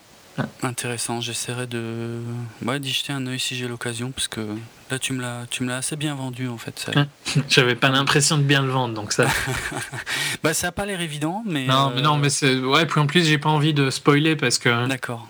Hmm. Euh, voilà. En plus c'est pas un film où j'ai pris des notes, donc euh, c'est juste mes souvenirs quoi. Non, mais j'imagine que si tu l'as retenu là pour cette petite sélection de fin d'année, c'est qu'il y, a un petit truc quoi, il y a un truc en plus. Oui, parce que. T'as vu la liste oui. Je les ai pas tous retenus. Non, non. Ok, très bien. Euh, eh ben on repasse à quelque chose de totalement différent. À l'opposé. Hein. De nettement plus léger, de nettement plus con, j'ai envie de dire, parce que là je l'assume totalement. Hein. Il s'agit de Battleship, l'adaptation de la bataille navale par euh, rien, que, rien, que, ça, je trouve que c'est énorme quand même. L'adaptation d'un jeu de, de tu vois. C'est clair. C'est clair. Alors, euh, un mot sur Peter Berg. bon, il a quand même deux, trois films déjà bien sympas bien connu, ah, dont euh, quelque chose qui à toi euh, te plaît beaucoup, je pense, euh, puisqu'il a par exemple déjà réalisé Very Bad Things, Le Royaume, The Kingdom, Friday Night Lights en fait, j'ignorais. Les épisodes, enfin. D'accord, mais le film aussi. Ouais, le, le film de 2004. Ouais, et Hancock, que, que j'ai bien aimé, moi. ouais, je trouve sympathique. Ouais, ouais, très, sympa.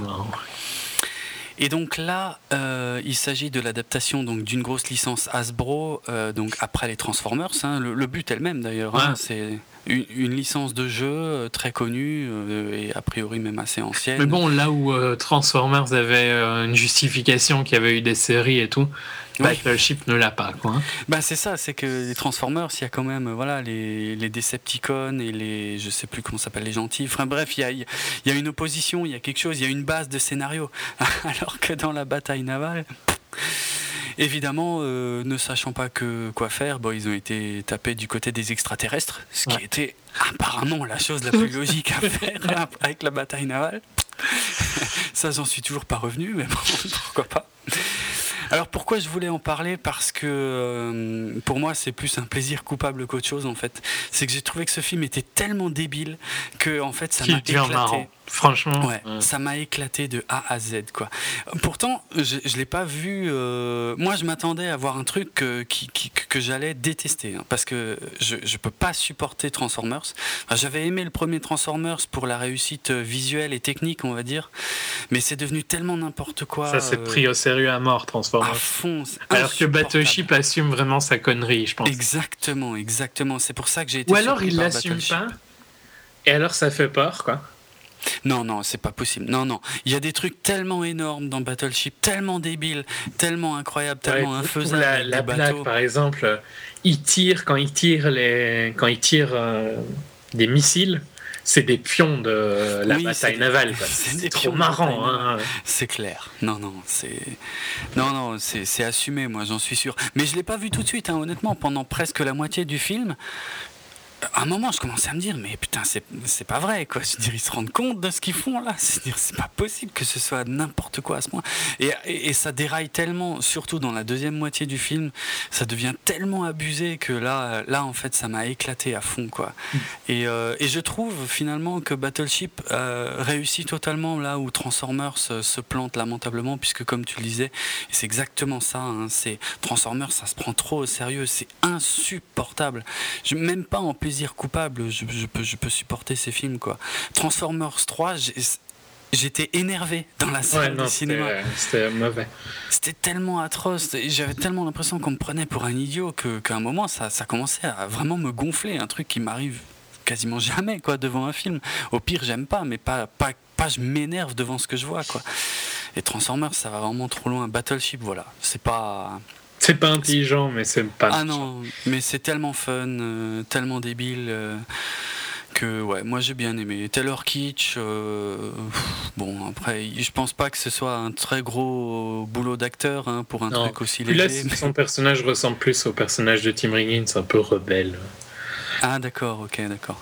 Mais bon, il y, a Liam Neeson aussi, mais c'est plus de la figuration qu'autre chose. Hein. Il est pas très. Sinon, euh, l'autre grand, c'est Alexander Skarsgård. Euh.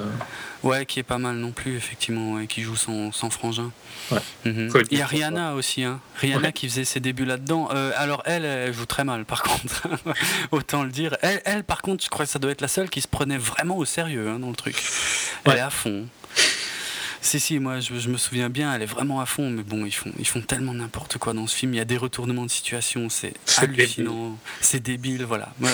un gros, gros kiff, moi je l'achèterais en DVD pour me le remater entre ah potes. Pour... Ah ouais, ouais, vraiment. Ah ça m'a fait découvrir que donc euh, le Rimpack, euh, la scène, euh, enfin le le setting quoi. Oui, les, manœuvres, les, manœuvres, navales. Rim of the Pacific Exercise, c'est un truc mhm. vrai quoi.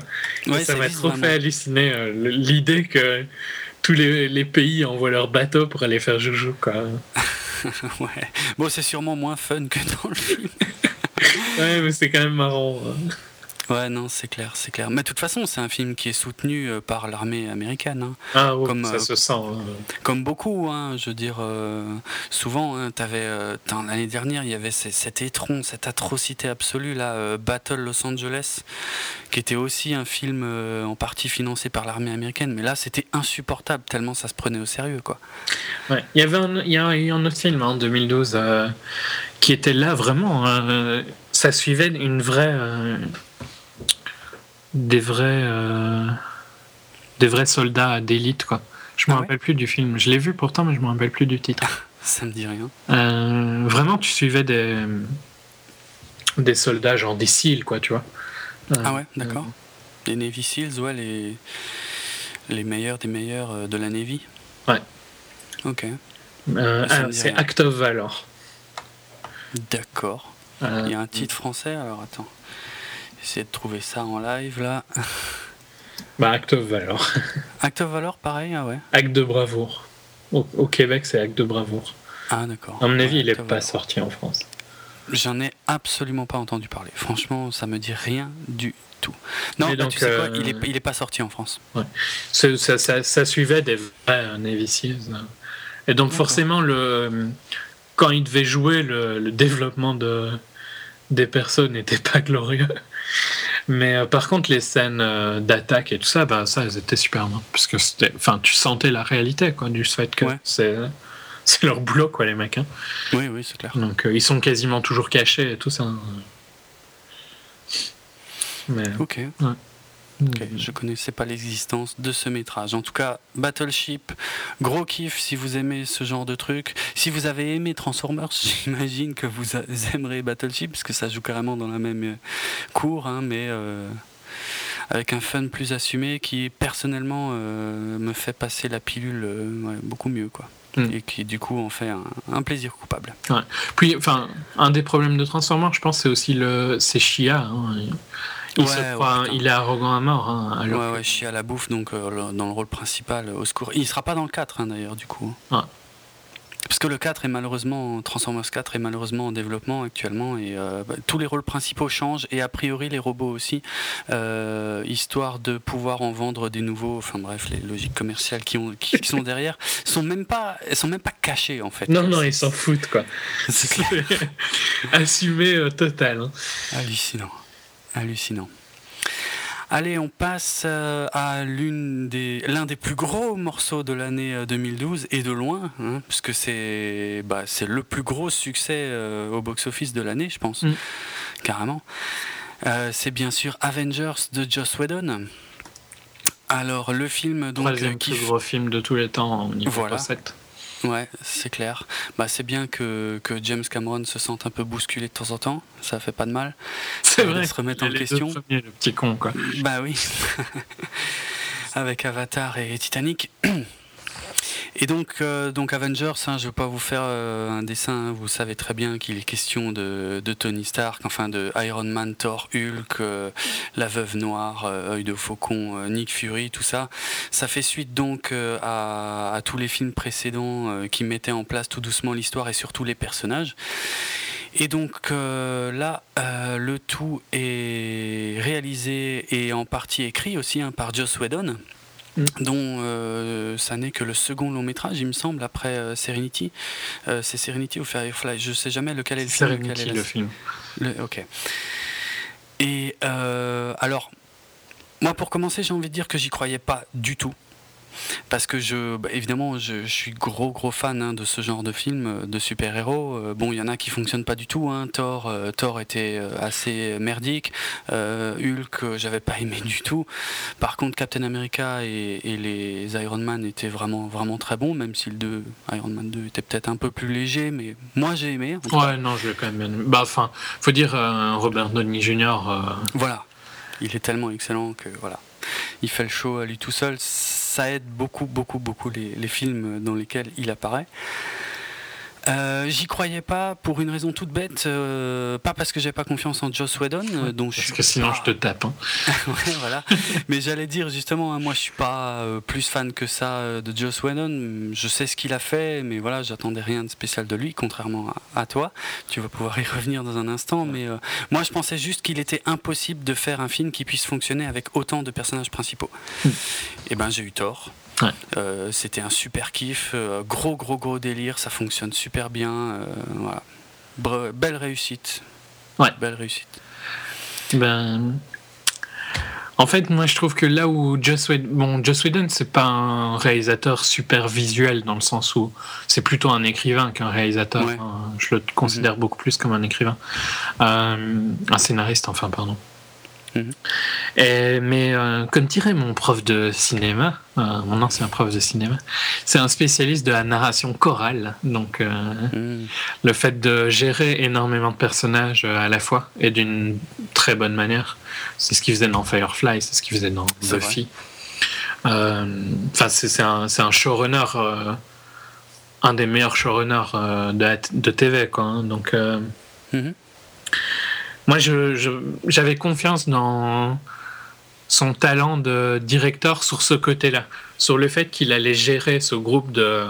D'accord. Ce groupe où il n'y a, pas, euh, il a pas vraiment de second rôle, tu vois, même si c'est clair que Tony Stark est un peu au-dessus, juste par le charisme de Robert Downey Jr. Quoi, hein. Ouais. Bah, et puis euh, c'est l'acteur le plus bankable de la bande de toute façon. Donc, euh. Ouais. Mais dans le film, même si oui, il l'utilise, mais c'est pas. Un c'est pas non plus le premier et puis les autres sont beaucoup plus bas tu vois c'est il est un petit peu au-dessus et les autres sont un peu en dessous mais hmm. quand même très très présents et euh, donc ouais ce, cette euh, la manière dont il arrive à gérer ce style de narration bah pour moi c'est clair que c'est la, la, force de Avengers quoi euh, Visuellement, je trouve que ouais, c'est bien, mais c'est pas non plus ultra impressionnant. Hein. Et c'est justement pour ça qu'on l'a pas mis dans nos tops. Je pense que c'est un film qu'on a vraiment adoré tous les deux. Ouais mais c'est pas qui m'a pas laissé un souvenir si énorme quoi. En fait, c'est un peu le problème parce que je trouve que le scénario est super fun et tout. J'ai aucune critique à faire sur Avengers. C'est un mm. excellent, c'était excellent, mais j'ai pas non plus euh, envie de le mettre dans mes tops de l'année du fait que je sais pas c'est trop vite, c'est trop popcorn. Sans être critique, parce qu'il faut bien des films popcorn. Hein. Ouais, ouais, ouais, carrément. et c'est, et quand je dis que c'est pas dans mes tops, c'est pas non plus du tout dans mes flops. C'est, ah plus proche des tops que quoi que ce soit. Mais. Ouais, je sais pas. C'était juste très bien, quoi. Je trouve pas qu'il y avait tellement de surprises dans le film.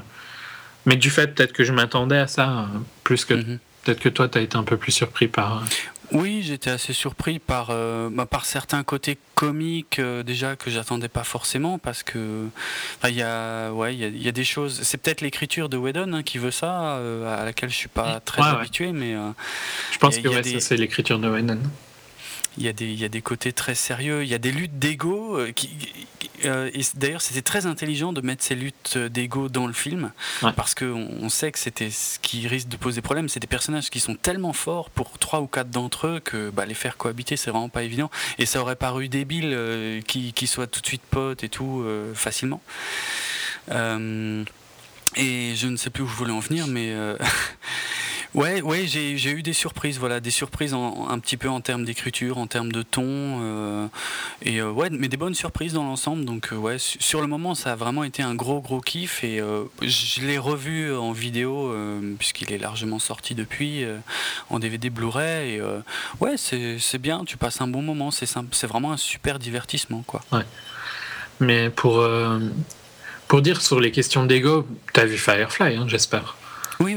Ben, il y a un peu hein, des égaux entre, euh, entre certains des personnages, entre euh, Mal et. Euh, et oui, je vois lequel. Et Jane. Oui, Janie, voilà. Même, même si. Oui, mais ils sont moins nombreux, ils sont que deux. Oui, je sais, mais, mais les autres persos sont importants aussi, quoi. Enfin, enfin tu, ah tu vois, je trouve qu'il. C'était moins. Dans Buffy aussi, hein, c'était quand même un, cast assez large. Hein. Même si, oui, il y avait des leaders et des moins leaders, mais il, gère vraiment très bien cette narration de groupe, quoi. Mhm. Euh, et donc, ah, je, pense que son, son passif euh, de showrunner hein, euh, est plus important, beaucoup plus important pour le succès d'Avengers que son passif de directeur qui de réalisateur qui au final est assez anecdotique. Ouais, ouais, c'est clair. Techniquement, je pense que quelqu'un d'autre aurait réalisé Avengers tant que c'était lui qui l'écrivait, c'était bien quoi. C'est pas faux, ouais. C'est une réalisation euh, qui, qui n'a pas. Un des, des, gros points positifs de sa réalisation, par contre, c'est qu'elle est fort lisible. Très lisible, ouais, tout à fait. Donc, Très euh, lisible. Et son, son défaut, qui n'en est finalement pas vraiment un, mais son, son seul défaut, finalement, c'est d'être exactement ce qu'on attend de ce type de production, en fait. Ouais. Mais voilà, c'est un défaut sans en être un, parce que bah, vaut mieux ça. C'est pas, pas Nolan, quoi. Ah non, pas du tout. Ouais, ouais, là, il n'y a, pas, a pas une vraie patte. Euh, non, ça c'est clair. Il y, a une patte, mais sur l'écriture, quoi. Pas, sur, euh, pas sur la réalisation. Je suis d'accord. Mais euh, bon, enfin, de toute façon, on verra que Nolan. Oui. on y reviendra plus tard à Nolan, on va lui faire sa fête. Mais enfin voilà, on est tous les deux d'accord, c'était très très fun, on le conseille si vous ne l'avez pas vu, mais bon, j'imagine que vous l'avez vu. Ouais, ouais, c'est clair. C'est clair. Donc, euh, bon, bah, il y a la, suite hein, qui est déjà en projet pour 2015, avec évidemment euh, Joss Whedon. Alors là, c'est clair qu'il a gagné ses lettres de noblesse à Hollywood, en tout cas en termes financiers. Je pense que pour l'instant, il n'y a personne qui lui dira merde. Euh, Je crois aussi bah, hein, comme euh, série TV. Oui, oui c'est vrai qu'il va produire la, série télé euh, Shield, donc euh, où apparaîtra le personnage de Nick Fury et les agents du Shield. Bah là, ça, ça c'est clairement la plus grosse licence du moment, Avengers. Hein, du coup, hein, vu les chiffres, euh, ouais, c'est le, ouais, c'est les plus gros. Donc et forcément, ils vont capitaliser dessus. Donc il y a deux nouveaux films qui vont arriver. Et comme dit, un nouveau Avengers en 2015. De toute façon, il va se passer plein de trucs dans ce domaine d'ici là. On aura largement l'occasion d'y revenir. On enchaîne euh, sur euh, autre chose, totalement différent, End of Watch euh, de David Ayer. Alors, Un titre français C'est comme ça qu'il est sorti Oui, oui, oui c'est le même titre. Ouais, ouais. ouais, ouais. Donc, donc ah, tu peux peut-être présenter David Ayer mieux que moi. Donc, bon, enfin, David d'ailleurs, euh, qui avait écrit, donc pas réalisé euh, Training Day. Euh, je sais pas si tu l'as vu Training Day. Non, non, je l'ai pas vu, non. Mais j'aurais dû.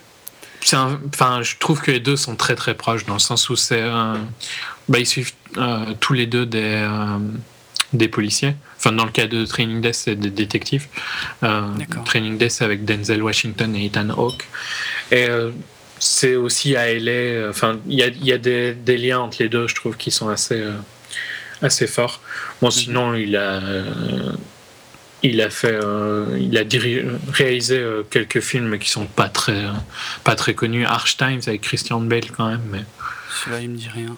C'est le seul que je connais pas dans la liste parce qu'il a aussi fait quand même U571. Euh, non, pardon, ça il l'a pas réalisé, il l'avait écrit. Non, qu'est-ce qu'il a réalisé? Street Kings après. Oui, Street Kings. Avec Reeves, Forest Whitaker, Rue Glory. Mais ouais, non, c'est pas, pas des films très. Ben, d'ailleurs, End of Watch n'est pas un film qui sera super connu en France. Hein. C'est euh, des films forts américains hein, quand même. Ouais, ouais, ouais. Mm. Mais euh, ouais, enfin, principalement, je trouve que la, la, la, la plus grosse, euh, le plus gros lien à faire, c'est avec, End, avec Training Day. Quoi. Ok. Et il me semble qu'il avait eu un, un Oscar pour, pour Training Day. Non, je dois me tromper. Enfin, c'est pas important. Il a aussi écrit une double, hein, parce qu'il a écrit Fast and Furious. Enfin, c'est Fast and the Furious. Ouais, le premier. Bon, qui n'est pas le pire hein, de tout ça, mais. Donc, euh, tu quoi, tu l'as pas vu J'en ai vu aucun. Ok. Euh, je les ai vus tous. Putain. Donc, euh, End of Watch, pour retourner sur lui, avec en star Jake Gyllenhaal et Michael Pena. Ouais. Bon, donc euh, quand même un gros nom. Hein. Enfin, Jake Gyllenhaal est assez spécial dans ses choix de, de films, hein, je ah, trouve. ouais, un très très très différent, je le trouve, d'un film à l'autre, hein, vraiment. Très bon acteur hein, dans tous les cas. Et très bon acteur, ouais. Moi j'aime beaucoup. J'ai pas vu tous ses films de loin pas, mais euh, euh, je l'ai beaucoup aimé. Bon, ben, dans, dans mon Fincher euh, préféré, déjà dans Zodiac, c'est le personnage principal. c'est pas son rôle le plus physique de loin pas, ah, mais voilà. Dans Donnie Darko, je veux dire, ceux qui l'ont vu n'ont pas pu l'oublier, c'est sûr. Bah, il était dans Brokeback aussi. Il était dans Brokeback Mountain, ouais. Euh, bon, après, il... a fait des daubes, hein, Prince of Persia. Enfin, moi, j'ai aimé Prince of Persia. Mais... Je l'ai pas vu, je me suis épargné. Mais sinon, euh, Source Code, hein, de. Euh, ouais, Source Code que j'ai trouvé bien sympa. Bien sympa, Source Code, ouais. Même moins sympa que Moon, mais. premier film de Duncan Jones, hein, Moon. Oui, oui, oui. Oui, je sais pas, je me doute bien que toi tu le. mais donc, voilà, Jake Gyllenhaal, un Ouais, des, choix de films assez, euh, assez originaux, quoi. Ouais, bien variés, ouais. Et euh, Michael Pena, moins connu, mais euh, enfin, un visage quand même que moi j'ai reconnu, mais il a été dans, dans Crash, dans World Trade Center, dans une comédie avec Ben Stiller de l'année dernière, Tower Heist. Moi, je crois que je l'avais pas vu. Je crois que je l'avais vu nulle part. Ah bah si, il était dans Battle Los Angeles dont je parlais avant, mais bon, c'est horrible ce film. enfin, moi, moi c'est un acteur que j'aime bien. Je trouve qu'il est sympa et il est très bien dans End of Watch. Hein. Oui, oui, à fond. mais euh, les deux, hein, les deux sont vraiment excellents. Les et leur, euh, leur relation est excellente, je trouve. Ouais, j'ai vraiment l'impression de voir deux amis, quoi. C'est. Euh, mm. Donc, euh, ben, comme de quoi ça parle d'ailleurs? Ouais. J'allais dire d'abord comment c'est filmé, mais c'est vrai qu'on peut parler de quoi ça parle. Donc, ça, ça parle de deux flics, hein, ouais. qui sont juste des, officiers de police, quoi, hein, tout bêtement oui, oui, un peu officier, euh, patrouilleur, euh, enfin, je sais pas comment on dit en français, mais ouais, qui, qui circule dans les rues, euh, qu'on appelle régulièrement pour des, des, interventions, des choses comme ça, quoi. Et, là, en l'occurrence, dans le quartier de South Central de Los Angeles, qui est, je connais un quartier chaud, mais un quartier chaud et peut-être même l'un des pires. Ouais, probablement. Enfin, je, je, connais pas les statistiques, donc, mais. ouais, non, je disais pas Dans les pires, quoi c'est connu comme étant l'un des, l'un des plus hard, quoi. Niveau trafic, niveau tout ce qu'on veut. Et donc, euh, par accident, en gros, ils arrêtent un.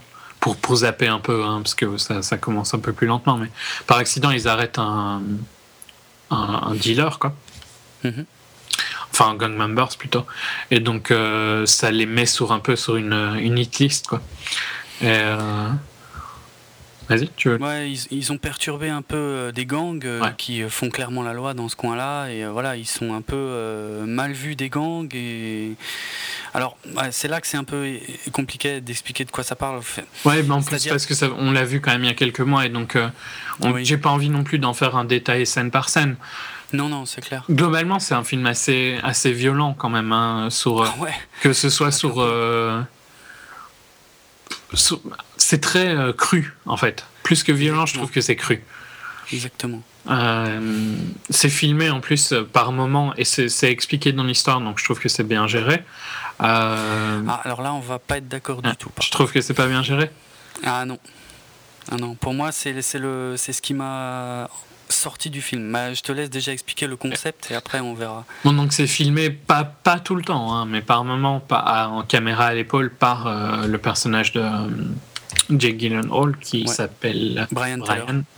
Euh, et la justification pour ça, c'est que c'est pour ses classes euh, à l'école, quoi.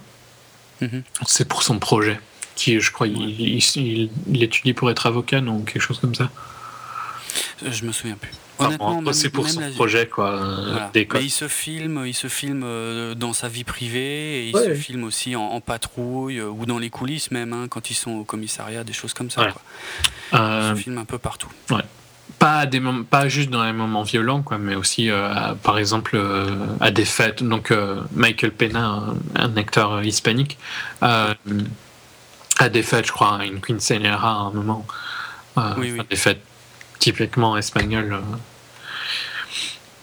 Euh, mexicaine. Mexicaine, oui, mexicaine. mexicaine, donc euh, des grosses fêtes de famille, quoi. Bon, il y a toute une histoire aussi, je trouve, autour de, de Brian qui rencontre une fille et tout ça. Mais c'est. C'est plus quelque chose qui avance par tout seul, je trouve. C'est peut-être une critique que je pourrais faire aussi, parce que ça, ça avance presque sans que tu t'en rendes compte. Parce que leur, ah leur relation avance sans que ce soit vraiment montré, tu trouves pas? Ouais, non, c'est clair, c'est vrai que c'est pas c'est pas quelque chose d'important. Je veux dire, en tant que spectateur, on n'est pas là à se demander alors euh, est-ce qu'ils vont euh, finir ensemble ou pas, machin.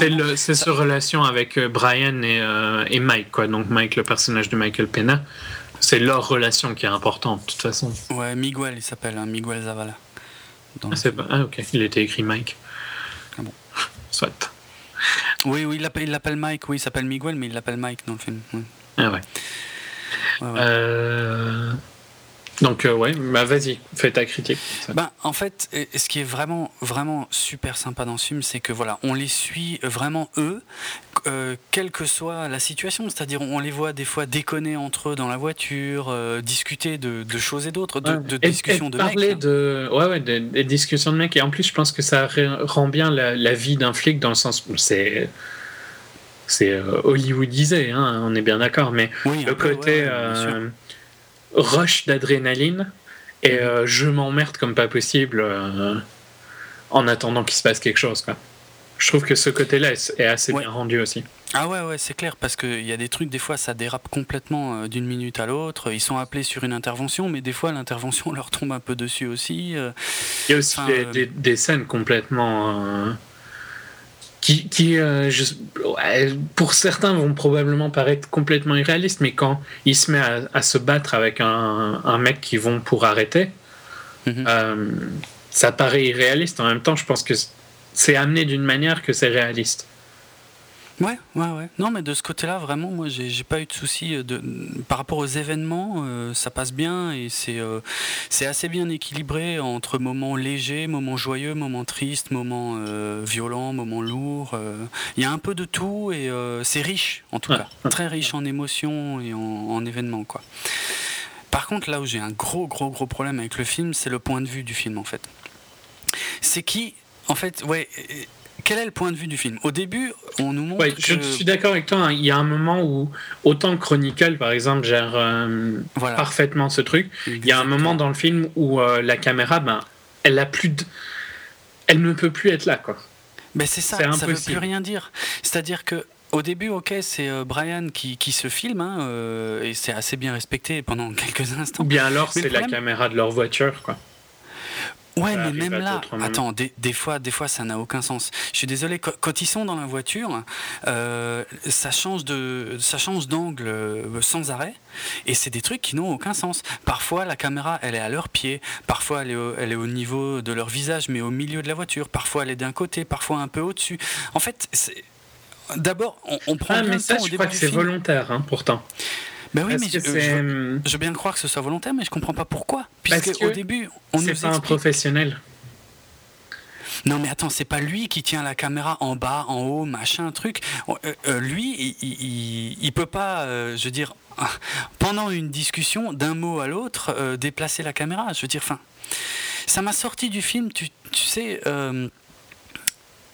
Ouais, je comprends pas qui tient la caméra au bout d'un moment, si tu veux. C'est parce que ça continue à être filmé en style caméra à l'épaule, tu vois, style un peu amateur, même, même quand c'est un plan large où, euh, où on voit les deux personnages euh, en entier, si tu veux. Mm. Il y a personne qui, qui, tient la caméra, si tu veux, en théorie, tu vois, Quand, quand, on prend le concept de base. Et pourtant, enfin, je sais pas. Moi, ça m'a, vraiment, vraiment fait chier. Moi, ça, m'a pas dérangé parce que il y a des moments où c'est, scénarisé. Genre, il laisse tomber la caméra et donc tu filmes du sol. Il y a d'autres moments comme ça. Mais c'est quelques moments. Ouais. Après, par contre, il y a un moment où c'est filmé et là, c'est clairement plus lui et c'est clairement plus sa caméra. À partir du moment où ça tourne en, où ils ont où ils sont tirés dessus quoi hein, pour être euh, ouais notamment mais, mais pas seulement hein, pas seulement hein. il y a d'autres moments dans le film où où, où, ça peut pas être eux il y a, il y a forcément quelqu'un d'autre qui tient la caméra hmm. et moi je, je, comprends pas en fait j'arrive pas enfin ça m'a beaucoup gêné quoi hmm. ça m'a pas non, moi ça a été parce qu'en plus, ça change quand même souvent. Hein. Euh, c'est des plans qui durent euh, que quelques secondes à chaque fois. quoi. Alors que normalement, le style caméra à l'épaule, c'est très, euh, très plan séquence, des plans très longs en général. Là, ça change sans arrêt. Oui, ça, change beaucoup. Ça n'a aucun sens, aucun sens, aucune logique. Même, même quand, quand on voit les, les gangs, parce que une ou deux ou trois fois dans le film, et à mon avis c'était pas très utile d'ailleurs, euh, le point de vue euh, passe du côté des, des, membres des gangs qu'on voit entre eux et tout discuter, et là euh, bah, c'est soi-disant aussi une nana qui tient une caméra et tout. là, moi, je trouve vraiment que le concept a trouvé ses limites. Enfin, il s'est planté dans le concept, je trouve en fait. C'est, il aurait pu filmer son film entièrement à l'épaule, de façon comme ça, très tremblante, parfois loin, parfois près, parfois tout ce que tu veux. Aurait juste pas dit que c'était Brian qui filmait au début. Ça m'aurait moins gêné. C'est plus comme ça que Training Day est traité. D'accord, d'accord. Mais vraiment, le problème, c'est que là, c'est tellement, c'est tellement présent et tellement le. C'est les deux, quoi, qui te dérangent. C'est le mélange des deux. C'est le mélange des deux qui n'est pas clair, qui, pour moi ne veut rien dire. au début du film, on te dit voilà le point de vue, ce que tu vas voir, c'est Brian qui filme pour son truc et tout machin, parce qu'il a envie, il embête un peu ses collègues et tout machin. Et au bout d'un moment, ça n'a plus aucun sens parce que ça peut pas être lui qui filme. Je pense qu'il euh, abandonne à un moment parce qu'il n'y a plus de possibilités, donc il abandonne. Je suis d'accord que c'est un peu faible. Euh, du coup, c'est un gros fail, à mon avis, de la part du réalisateur qui a voulu euh, utiliser un concept qui n'a pas su l'utiliser finalement. Voilà, c'est dommage. Et moi, ça m'a un peu sorti du film. Mais les personnages sont excellents. C'est parmi les, personnages les plus forts que j'ai vus cette année au, cinéma. Euh, la, relation qui les unit, parce que des fois, des fois ils s'embêtent, ils se taquinent. Ouais, bah, comme des potes, quoi. Enfin, comme des, comme des, potes, très proches, quoi. Et j'ai rarement vu un truc aussi réaliste. Et euh, voilà, c'est pas du tout un buddy movie où ils déconnent tout le temps, où ils réussissent tout ce qu'ils font. Non, non, c'est c'est très réaliste, très cru et euh, vraiment, vraiment... cru. Je pense que c'est le le euh, le mot qui définit le film hein, pour moi, mhm, parce mhm, qu'il est il est brut quoi. Hein.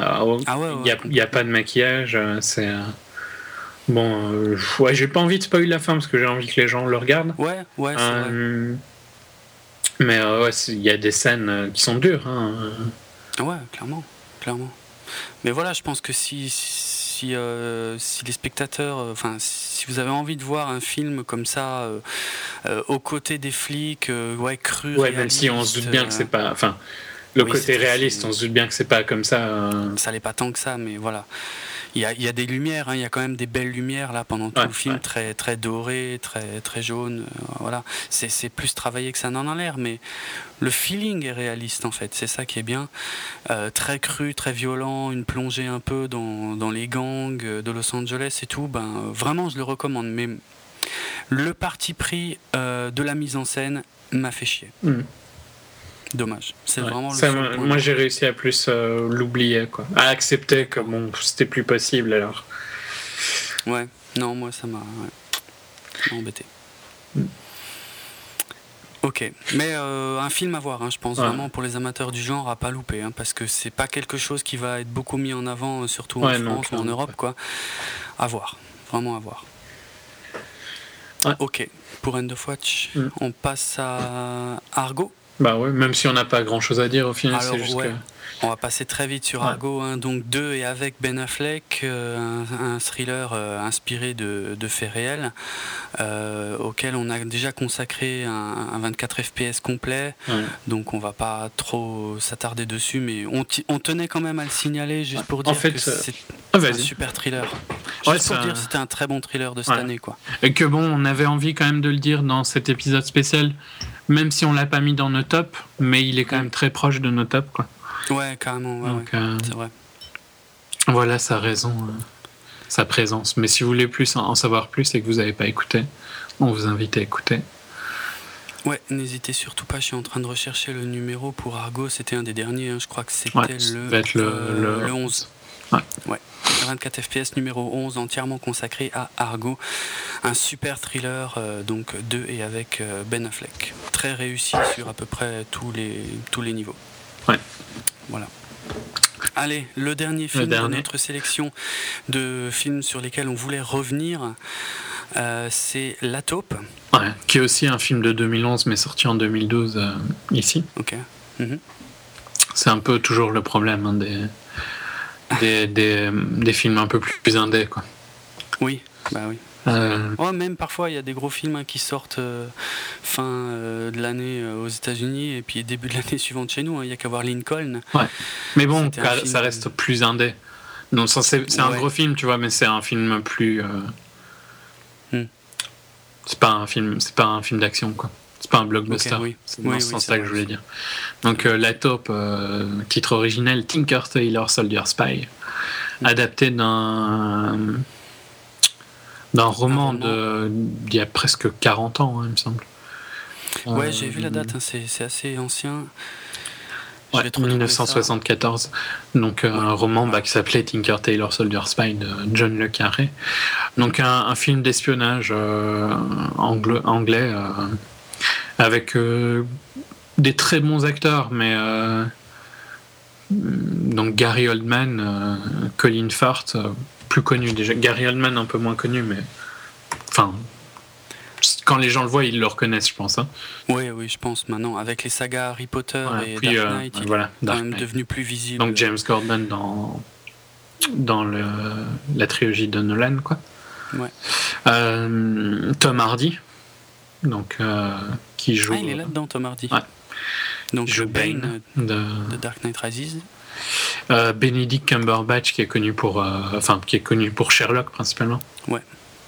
Et qui jouera euh, Smog. Enfin, du mal à imaginer comment on joue Smog, hein, mais dans le prochain Hobbit. Ouais, mais également le nécromancien dans le Hobbit apparemment. Ouais. Bizarre. Enfin, donc principalement, voilà les, les gros acteurs. Et c'est vraiment un film d'espionnage, vraiment, vraiment à l'ancienne. quoi. C'est ça se passe dans les années 70, euh, donc euh, en 73. Et c'est. Euh, je ne saurais plus raconter l'histoire parce que je l'ai vu bah, il y a longtemps, hein, en janvier de l'année dernière, enfin de cette année. mais. Pardon vraiment un film d'espionnage ancienne. Donc, si on aime les films d'espionnage qui prennent leur temps de développer l'histoire, mm. et si on aime bien le style anglais plus posé, et, ben, vraiment quelque chose que je conseille. Euh, ouais. Mais pas. Je l'ai pas vu. Pas, hein, pas, je pense pas que ça peut plaire à tout le monde parce qu'il faut.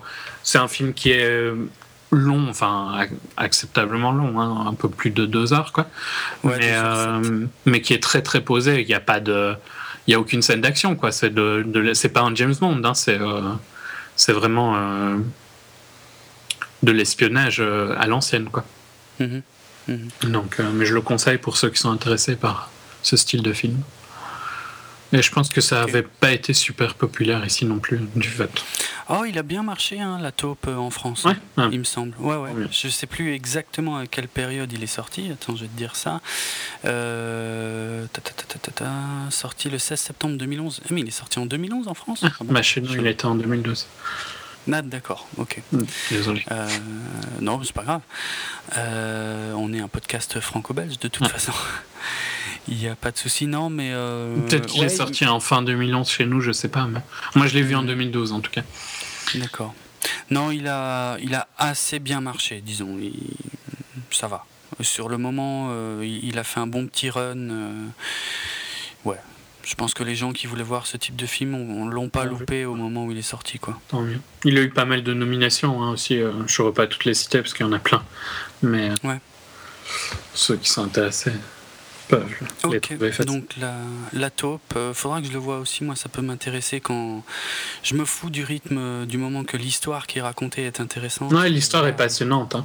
Mais. Bah, mais je peux comprendre certains qui trouveraient que c'est trop, trop long à la mise en place ou certaines séquences. Ouais. Donc c'est pour ça que je, je fais un petit warning. Quoi, mais... D'accord. D'accord, bah écoute, euh, en tout cas, euh, ça conclut euh, la première partie donc de notre sélection en ce qui concerne l'année 2012. Mm. Donc ça, c'était les films euh, dont on voulait parler. On voulait vous, vous, en dire un petit mot. Donc voilà, j'espère que, ben, ça vous aura donné envie d'en voir certains ou, ou, que vous aurez pu confronter votre avis avec les nôtres euh, sur certains d'entre eux également. Et donc, euh, eh ben on vous retrouve très prochainement pour la seconde partie où là, on va vous parler de nos plus grosses déceptions de l'année 2012. Allez, à très bientôt. Ciao. Salut.